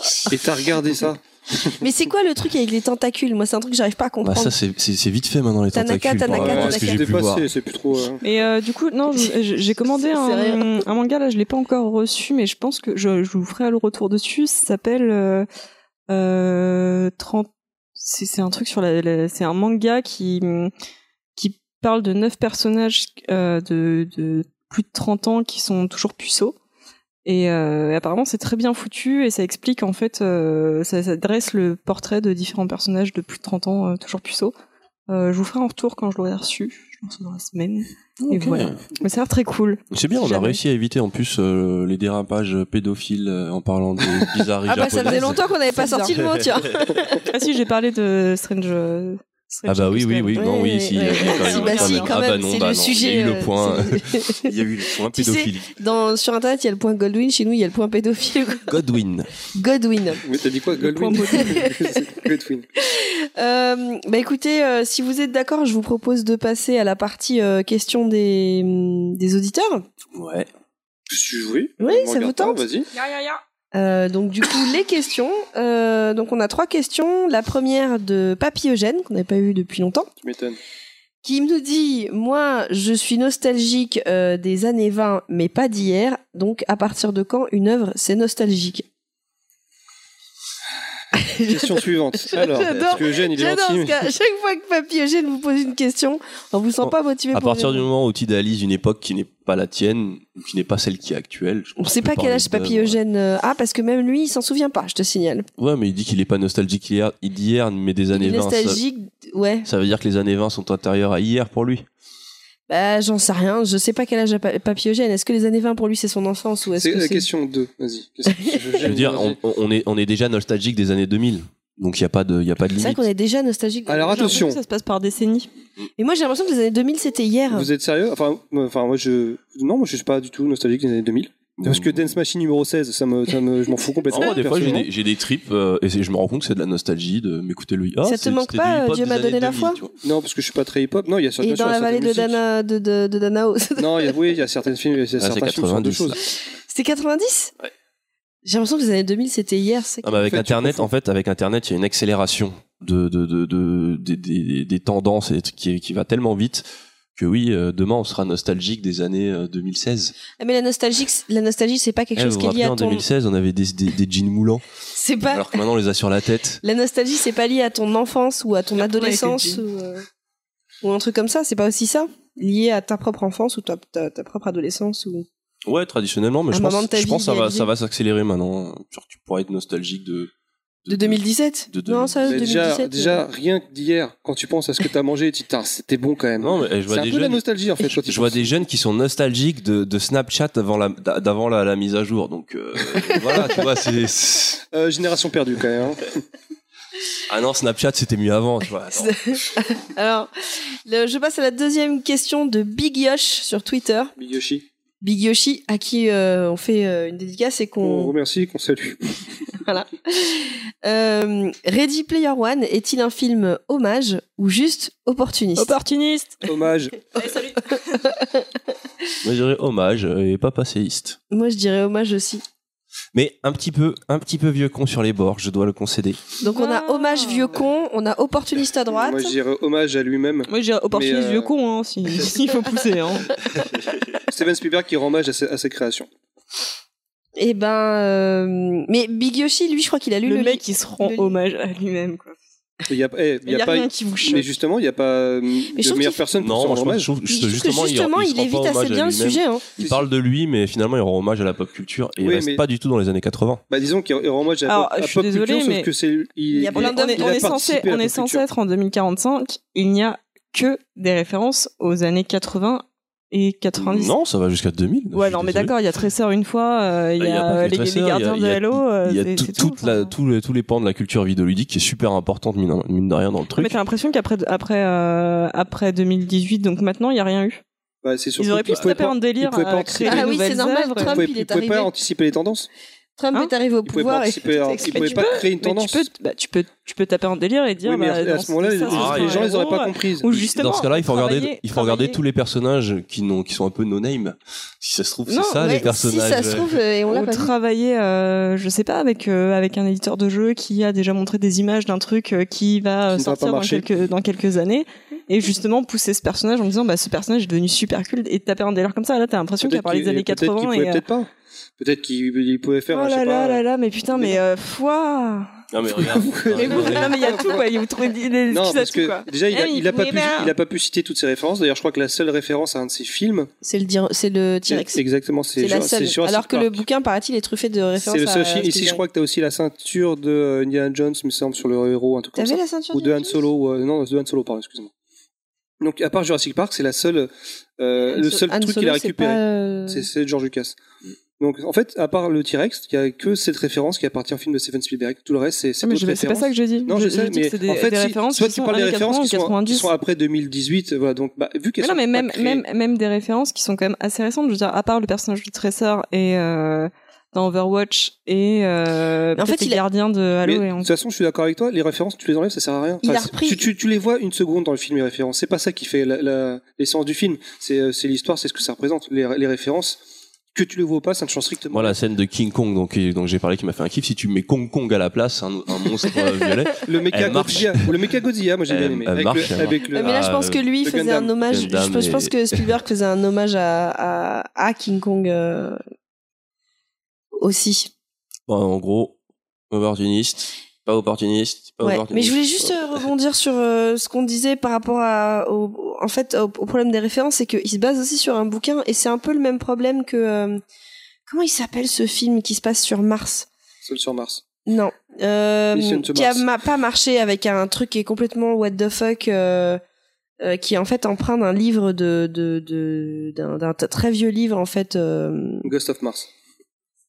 Mais non, mais en fait, tu sais, tu sais, tu sais, le, le- le- le- le mec, il, il prend une pilule, il dort et il se retrouve sur un Mars qui Total n'existe Recall. pas avec des monstres. euh, tu sais, c'est pris d'un bouquin nous a que dit. Mars attaque quand même. Oui, mais c'est Attends, attends. alors, répète Mais si, le, mais une pilule, il se retrouve il se sur retrouve, Mars. il se retrouve sur Mars, il Total délivre une princesse, euh, tu vois, il vit toute une aventure. Ah euh. oui, oui, c'est. Spaceball. euh, Non, non, non, c'est. euh, Putain, j'ai un trou de mémoire. C'est le film de Stanton, c'est Oui. euh, c'est la H2G2. normalement, c'est le c'est Arrête c'est quoi C'est euh, c'est John Carter. John Carter, voilà. Ah, et c'est sur en- Mars Je même pas Et- mais oui, et en fait, le problème de John Carter, c'est, je l'ai compris parce que par contre, j'ai lu l'œuvre après.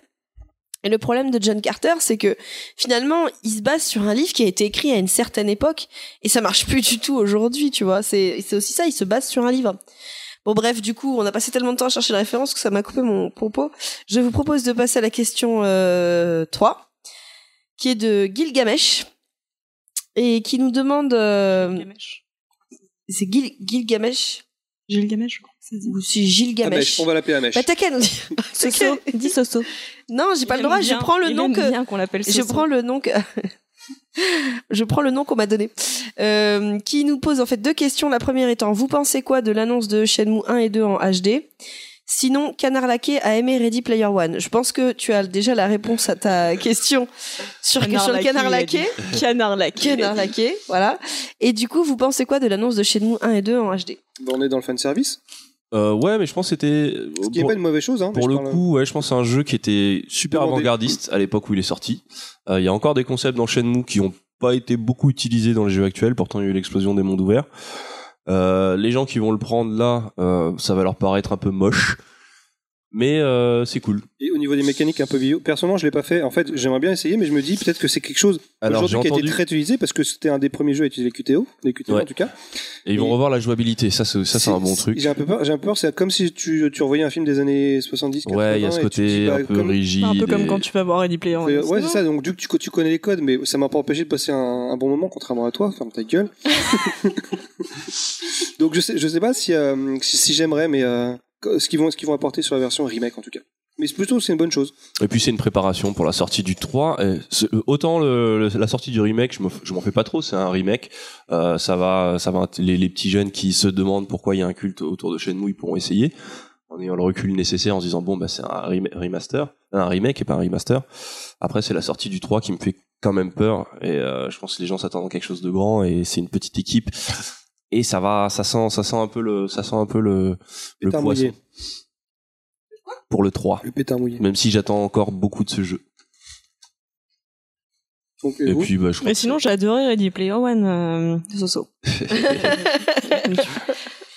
non, mais euh, écoutez, c'est quoi les bails Le dernier. Euh... Attends, ils vont être obligés de nous faire une dédicace parce qu'on leur fait une dédicace. euh, Je t'explique, à chaque podcast, on se fait des dédicaces, on s'en sort plus là. C'est ce qu'ils ont dit dans non, leur non, podcast. non, non, mais vraiment, enfin, on n'a on n'a pas fait un débat dessus, donc j'avais pas préparé les arguments euh, et Dieu sait qu'il y en a pour contrer ce film. Euh, mais du coup, il l'explique très bien dans C'est quoi les bails, donc euh, écoutez-les, ils sont très sympathiques, ces, ces deux jeunes Après- chevaliers du mal. Après, moi, je suis pour le, le pas de débat. On aime, on n'aime pas, on n'a pas besoin de se justifier. Ouais, enfin, dire euh, j'aime bien et moi j'aime pas, moi je suis pour le débat justement. Non, sinon faut du débat un peu. Ouais, mais au final, au, au final, tu, tu dans, dans Ça t'a fait du bien de t'énerver c'est tout à pas, l'heure. non, mais c'est pas ça. C'est que je pars du principe qu'un débat, t'arriveras pas à convaincre l'autre. Mais on s'en fout de convaincre. En fait, c'est juste donner des points de pourquoi ça, t'as pas ça aimé. permet de décortiquer l'œuvre. J'ai aimé ou j'ai pas aimé. Au final, c'est c'est toujours expliquer pourquoi on aime, c'est ça fait pas avancer le schmilblick pour moi. Donc euh, surtout sur un truc Bah, aussi si, clivant en fait. qui, où il y a que moi, des moi, quand j'ai écouté, euh, quand j'ai écouté euh, After Eight, c'est quoi les bails? Il y a des trucs que je savais même pas que j'avais pas aimé, mais qui l'ont dit que j'ai dit ah ouais ça non ça j'ai pas aimé non plus. Euh, non, ça veut Ouais, dire, mais- ça veut Ah, dire- ça, alors là, là, par contre, ça veut dire que tu ne peux écouter que ce qui va dans ton sens Oui, et voilà, que tu n'as ce pas de dire. capacité non, non, à pas écouter du, ce pas qui du tout, va parce que comme je l'ai dit sur After Eight, j'ai trouvé qu'il y avait beaucoup de gratuité et beaucoup de choses où- qui ont été Qu'est-ce qui se passe poussées. si à un moment Oui, mais t'écoutes un podcast qui Ouais, te voilà. parle En écoutant de- Choco, par exemple, est-ce qu'il y a des choses euh, qui t'ont qui t'ont percuté ou pas? Alors, sur le cas de Ready Player One, qui pour moi est un cas sans appel, euh, j'ai rien, non, il y, y aura jamais rien.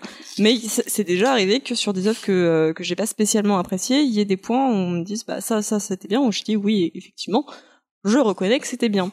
Mais là, pour moi, il y a rien à sauver dans ce film. Je peux pas, il me, je peux pas. Je, non. Dans ce cas-là, nous, on peut recommander en avance la troisième partie où j'espère qu'ils parleront enfin de Ready Player One, de- du Capture the Mag. Bah, j'ai hâte de voir ce que ça va donner. Pour l'instant, on Mais en on est sait quand- pas. On sait pas On encore. sait pas, si, peut-être euh, qu'ils ils ont détesté, hein, Ouais. parce que tu sais, il y a des, ils ils sont pas en train d'incenser Spielberg tout le temps. Par contre, ce qui est bien avec euh, Capture Mag, c'est que euh, là, pour l'instant, j'en suis à 6 heures d'écoute sur la carrière de Spielberg, et euh, c'est c'est hyper intéressant. T'apprends plein de trucs en fait. C'est C'est quelqu'un de passionnant Spielberg, même s'il a pas tout réussi à à Ouais, mon mais avis, parce coup, que moi c'est- depuis Indiana Jones 4, je peux, enfin voilà, ça enlève pas à son, à talent, mais j'étais tellement déçu parce que je crois que c'était le film que j'attendais le plus de, de, la, de la filmographie ouais, de Steven Spielberg. ce truc-là. Et je comprends pas parce que c'était lui, il avait une super équipe, tout, mais quand j'ai vu ce film, j'étais une telle tristesse, telle déception. Je suis, C'est. Alors, je crois que On c'était essaie de se raccrocher à des trucs. Je, je sais plus si c'était Ah. Rafi Djoumi ou je sais plus si c'était un autre dedans qui, qui, qui avait une théorie là-dessus sur le fait qu'il est trop écouté George Lucas ou qu'il a une peut-être. qu'il a une admiration pour George Lucas ou quelque chose comme ça en fait. euh. Et- mais voilà, tous- ces éléments, je les ai pas et ça change rien. Moi, je vois au cinéma, je m'arrête, je me pose et puis je regarde le film et je, je, je le reçois comme ça, premier degré. Et, et quand t'as as attendu un film aussi longtemps, c'est peut-être aussi parce que j'ai trop attendu. Et donc euh, c'est, euh, mais voilà, c'est comme quoi il a pas tout réussi. J'ai pas vu tous Eh ses bien, films. quand tu auras le numéro sur Capture, Capture Mag euh, qui abordera Indiana Jones 4, ça sera super intéressant pour toi de l'écouter. C'est possible, mais voilà, pour moi, Steven Spielberg, c'est un peu lui- pas le cinéma parce que j'étais élevé avec ses films et, euh, et je lui pardonne tout, même si même si c'est pas parfait, même si euh, il passe pour un, un un mec trop sentimentaliste ou un trop bisounours si vous voulez, bah moi je kiffe.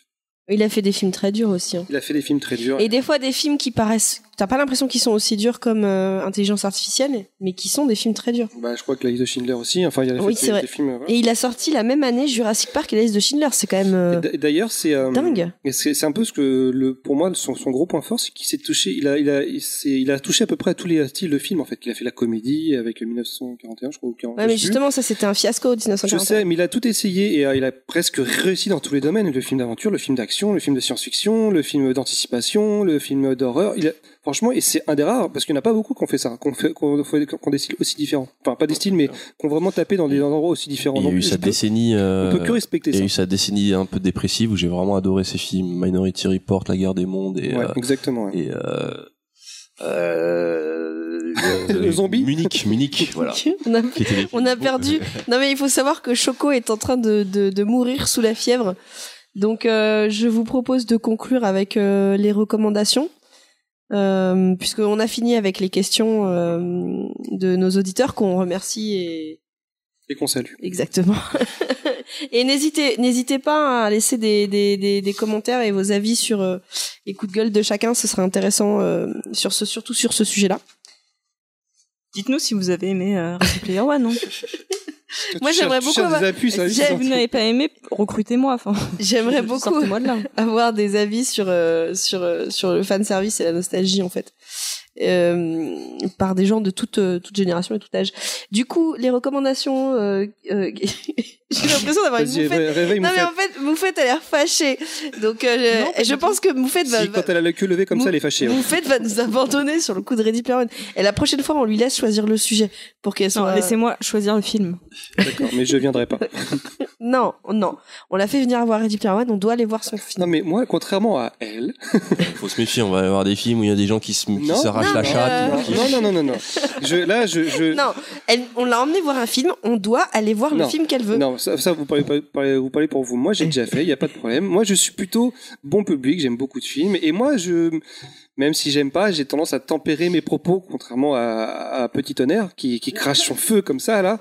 Mais voilà, c'est une question de tempérament. Mais après, euh, c'est un peu, c'est le, c'est le, la capacité que je préfère chez Moufette, c'est son grand écart euh, facial latéral qui permet de voir euh, des films de la Van Trier, les adorer et de kiffer les tuches. Elle va ou, euh, parler des, des Kardashians. et par exemple. C'est voilà, c'est quelque chose que non, je, je respecte beaucoup. Après, euh, donc c'est elle, elle aime une certaine euh, filmographie qui est. qu'elle aime aime les tuches aussi. pas- Demande-lui. Non, les tuches 1. Ah, ça change tout. Non, non, mais c'est pas. Non, mais c'est pas. Attends, Non, non, mais attends, c'est ce qu'on- attends, je ce qu'on je disait vais mourir et je reviens. C'est ce qu'on disait en off. On a tous nos, nos, nos- Non, on n'a pas besoin on a de des plaisirs coupables. Non, non, non, on a tous des plaisirs coupables. on a le droit. on a le d'avoir des plaisirs coupables. j'ai vu la couve de Lucifer sur Netflix. Tu, n'es pas Mais moi, j'assume complètement que ce truc soit C'est ce merdique. que j'expliquais. Il faut C'est un plaisir coupable. Je peux pas l'expliquer parce que je le regarde, je vois, tu sais, je dis ça objectivement, c'est pourri. Je le vois et je kiffe quand même. Il faut toujours assumer. C'est pas grave. On a le droit. bah, euh, pas- j'assume. Besoin de justifier. C'est ce que j'expliquais. De toute façon, moi, dès que tu mets, euh, dès Donc, que tu mets des personnages mythologiques ou, euh, ou Moi, j'ai découvert Lady Bird au Cinoche avec euh, Moufette et franchement, j'ai kiffé. Pourtant, c'est une tranche de vie euh, bah, basique, c'est super drôle, c'est super bien joué et j'ai adoré. Donc, comme quoi, euh, Moufette, elle est pas si insupportable que ça, des fois. Non, elle- Tu vois, moi, moi ça c'est le- l'équivalent de ma comédie, euh, comédie euh, française ou comédie euh, américaine. Euh, mais, oui, mais Bird. je, je critique pas parce C'était que dans, c'était dans le max de, de- du bon sentiment. En Plus, faut pas. du coup, euh, vos Bah oui, recommandations caca avant de finir. Mais ça va finir en plus cette histoire. Euh, moi, j'en aurais deux. Deux multipliés par plein. Euh, la première, c'est que je me suis mise à Berserk. Berserk. Euh, L'univers de Berserk, euh, qui est un manga dont on m'avait parlé il y a déjà un moment, parce que j'essayais de me mettre un petit peu au manga. Et quand on m'en avait parlé, on m'avait parlé d'un délire chevaleresque, et je m'étais dit non, non, non, non, non. Sauf que cette semaine j'étais en vacances et que en glandant sur Netflix, je me suis aperçu qu'il y avait euh, y avait les trois films euh, Berserk et du coup je me suis dit tiens je vais me mettre ça peut-être que ça va m'ambiancer et en fait ça m'a ambiancé à mort. C'est quoi le nom des trois films? Euh, première 1, partie, deuxième Berserk 2, partie, Berserk 3. troisième partie. non, c'est euh, c'est le cycle de l'âge d'or. Et en fait, euh, ça parle de euh, de, de, de l'épopée du personnage avant qu'il devienne ce qu'il est dans les mangas, puisqu'en fait quand tu commences le premier, puisque du coup j'ai commandé les mangas, donc je suis en train de, de les lire, et quand tu commences le manga, donc euh, le personnage principal est déjà euh, défiguré, euh, il lui manque un bras et compagnie, et euh, les films sur Netflix, l'âge d'or, relate les événements euh, par lesquels il est passé euh, pour devenir euh, ce qu'il est, euh, donc un berserk, un, un fou furieux. Et c'est super bien, c'est très violent, donc on adore. Il a, il a le macaron euh, moufette. Et il y a Macaron violent. le macaron euh, moufette. Violence et dépression quand même. Violence, et, quand même- violence et dépression, il y a une scène de viol qui est absolument géniale. Vraiment, je vous conseille. J'ai été voir euh, bah, avec Baldwin aussi euh, super euh, la The forme de l'eau, voilà, de Shape of Water, donc euh, qui se tapait un homme saumon. Là, ça se tape un homme faucon. C'est donc, dans Berserk. euh, donc vraiment, on est sur le thème euh, se taper des, des humains. Humain animal et non très sympa cette scène de viol on adore et euh, deuxième recommandation Elle te disait avec sa petite voix, on adore, c'est sympa et ça fait du bien. Deuxième recommandation, ce sont les films de Yorgos Lanthimos, qui est un réalisateur grec.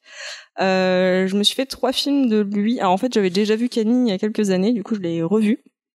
Et euh, j'ai continué. Euh, j'ai regardé le, alors comment ça s'appelle, le sacré, la mise à mort du cerf sacré. Que des trucs super gays en plus, putain. Ouais, mise à mort du cerf sacré et le homard. Euh, donc regardez Homard le homard et euh, mise à mort Le de... homard, c'est The Lobster avec. euh, avec Colin Farrell, ouais. Ah, ça, ça m'intriguait ce film. Ça avait l'air mais un peu chiant. Mais vas-y, 2000, c'est incroyable. C'est, je te jure que c'est incroyable. L'histoire, enfin, au début tu comprends pas ce qui se passe, mourir après. mais à partir du moment où tu comprends ce qui se passe, tu dis mais what?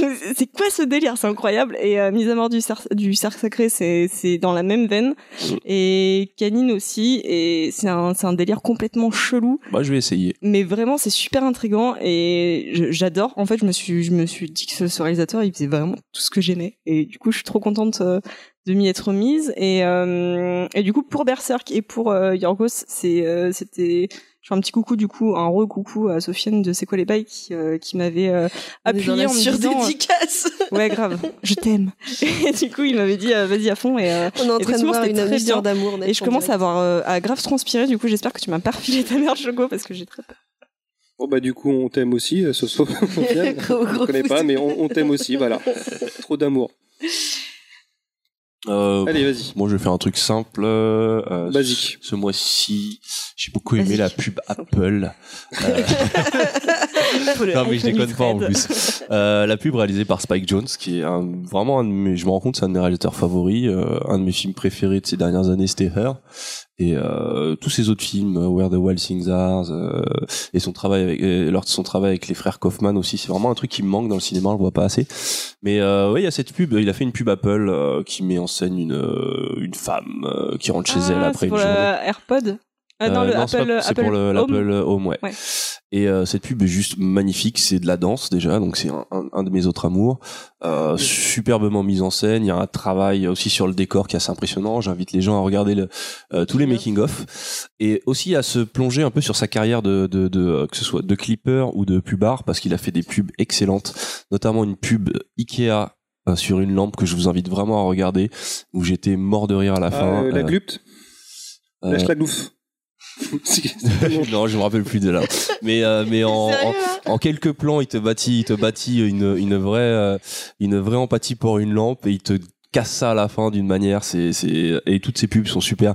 Euh, soit complètement folles visuellement, soit complètement créatives. Enfin, c'est euh, euh, Spike Jones. Un- un- un- Intéressez-vous au bonhomme. Euh, C'était l'ex-mari de de Sofia Coppola.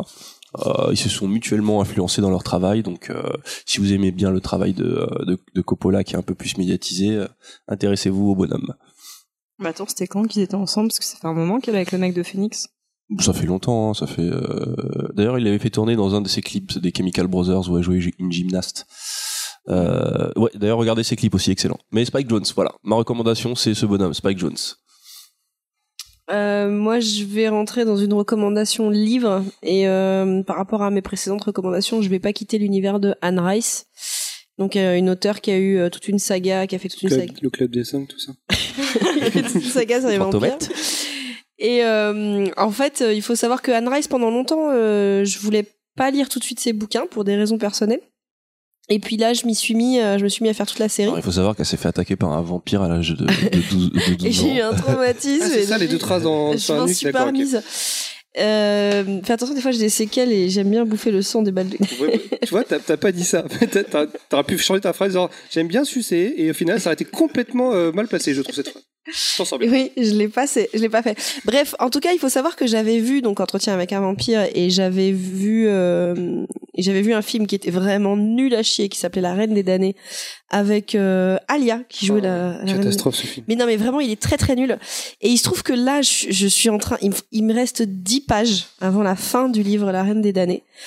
Et ce livre m'a tenu euh, en éveil euh, la moitié de, de la nuit dernière. Mais qui laisse 10 pages? C'est horrible. Parce que vous êtes arrivés. C'est en fait, sinon j'aurais fini. Mais moi, je, je, je confirme, hein, elle est restée dans son bain au moins deux heures.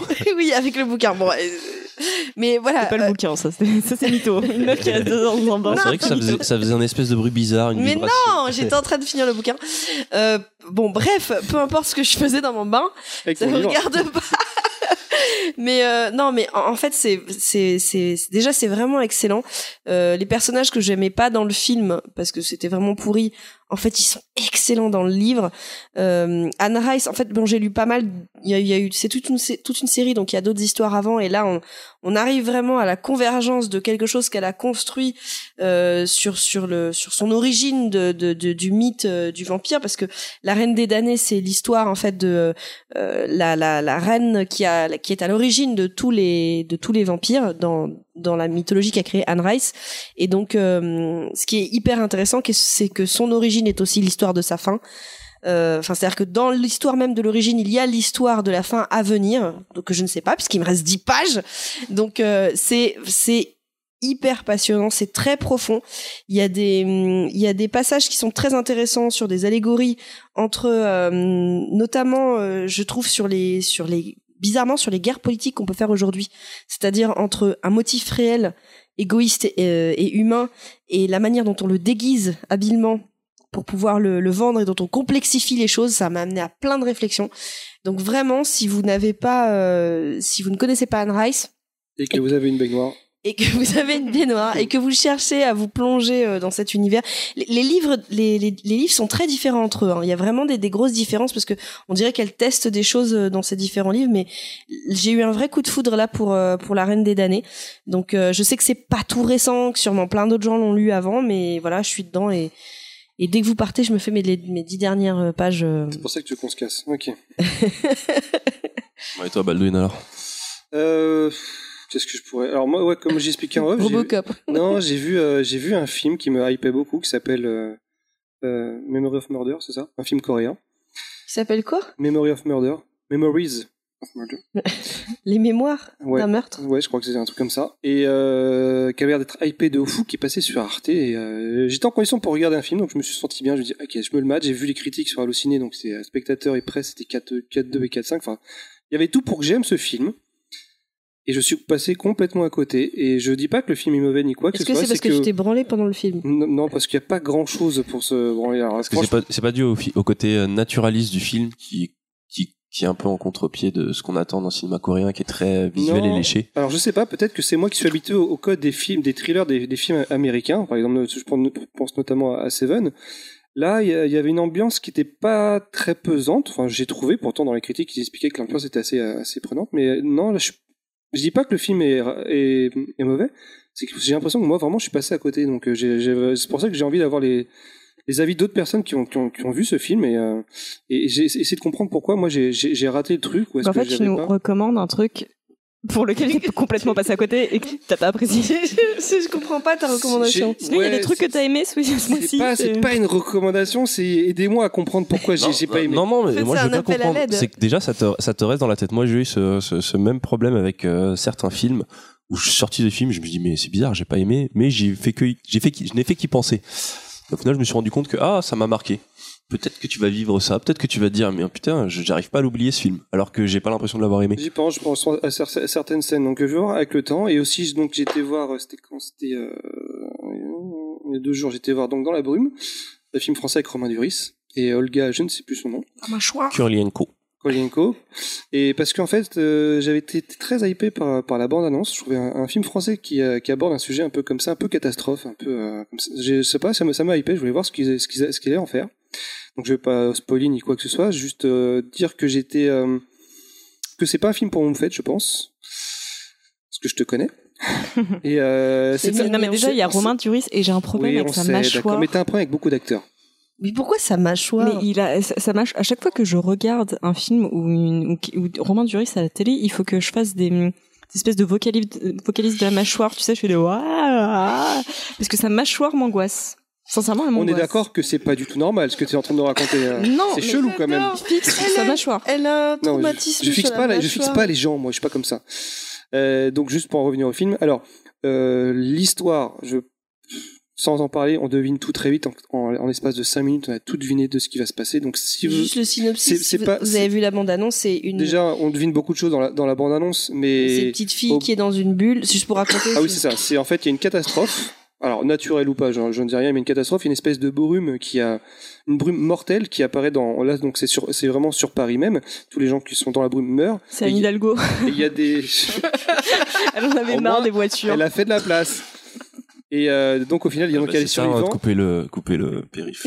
C'est en coupant le périph. Donc euh, il y a des survivants qui, qui essayent de. Enfin là, on, on suit vraiment un couple de survivants qui essayent de, de, sauver, de, de sauver sa, sa fille entre autres, qui est donc euh, qui a une maladie, qui est atteinte d'une maladie que je ne sais plus son nom. Une maladie immunitaire, c'est-à-dire qu'elle est, obligée d'être dans- protégée dans C'est ça, et qui, vit une dans une, dans une bulle. et elle vit dans une bulle. euh, Et en fait, euh, bon, très vite, on devine exactement tout ce qui va se passer. Donc c'est pas vraiment pour l'histoire que vous y allez, c'est plus pour l'ambiance et, le- et surtout le jeu d'acteur qui, était, qui je trouvais plutôt excellent, notamment celui de Olga euh, Kurienko.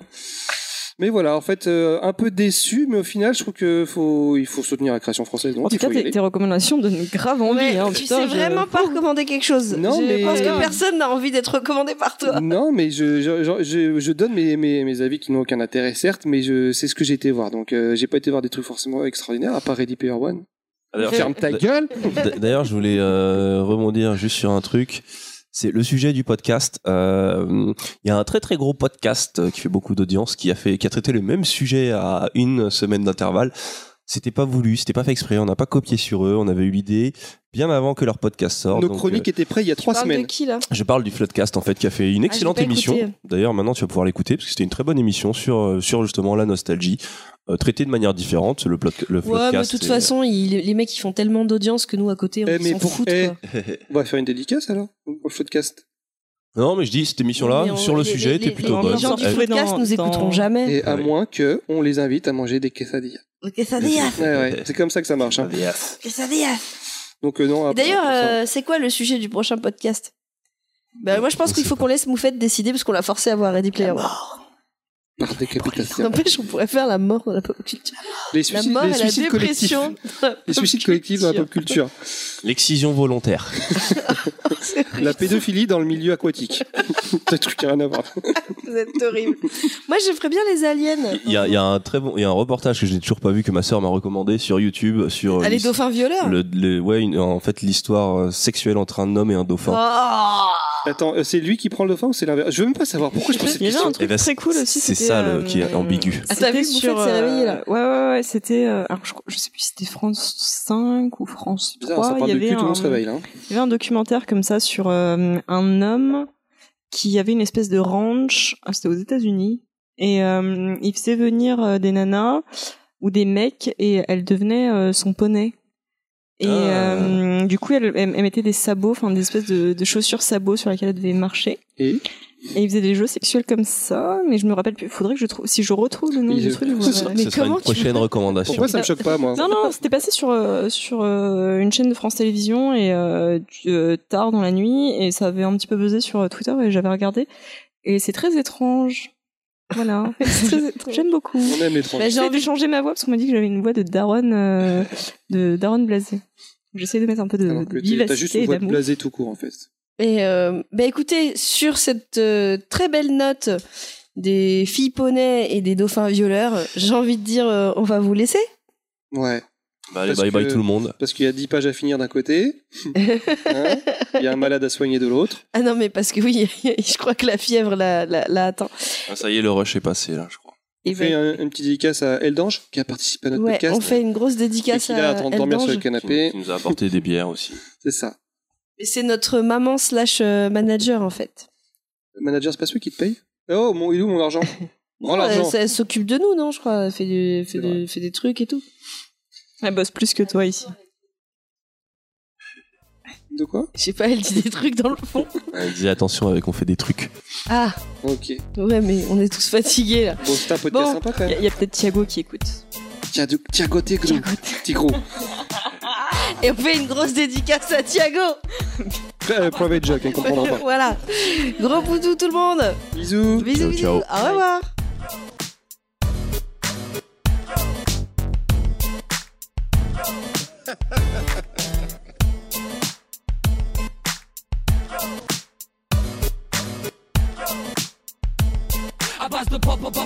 Culture. euh, Mais t'as fini, mais qu'est-ce que tu parles là Avec ton casque, t'es bonne, t'es sérieuse là Bah ouais, mais ton- T'es bonne, c'est une marque coréenne qui existe même pas. C'est même la Corée n'existe pas. Qu'est-ce que tu, tu me parles Mais laisse tomber. Va pas parler son avec moi, s'il te plaît. Merci. Parce que sans moi, t'écouterais tes, tes films sur ta, sur ta télévision sans, sans barre de son. Hein Et c'est grâce à moi que t'as la chiasse maintenant avec moi, ta, barre de son. Ready Player One, c'est de la merde. Ready Player One, c'est de la merde. Mais Je- t'es relou avec ça. Euh,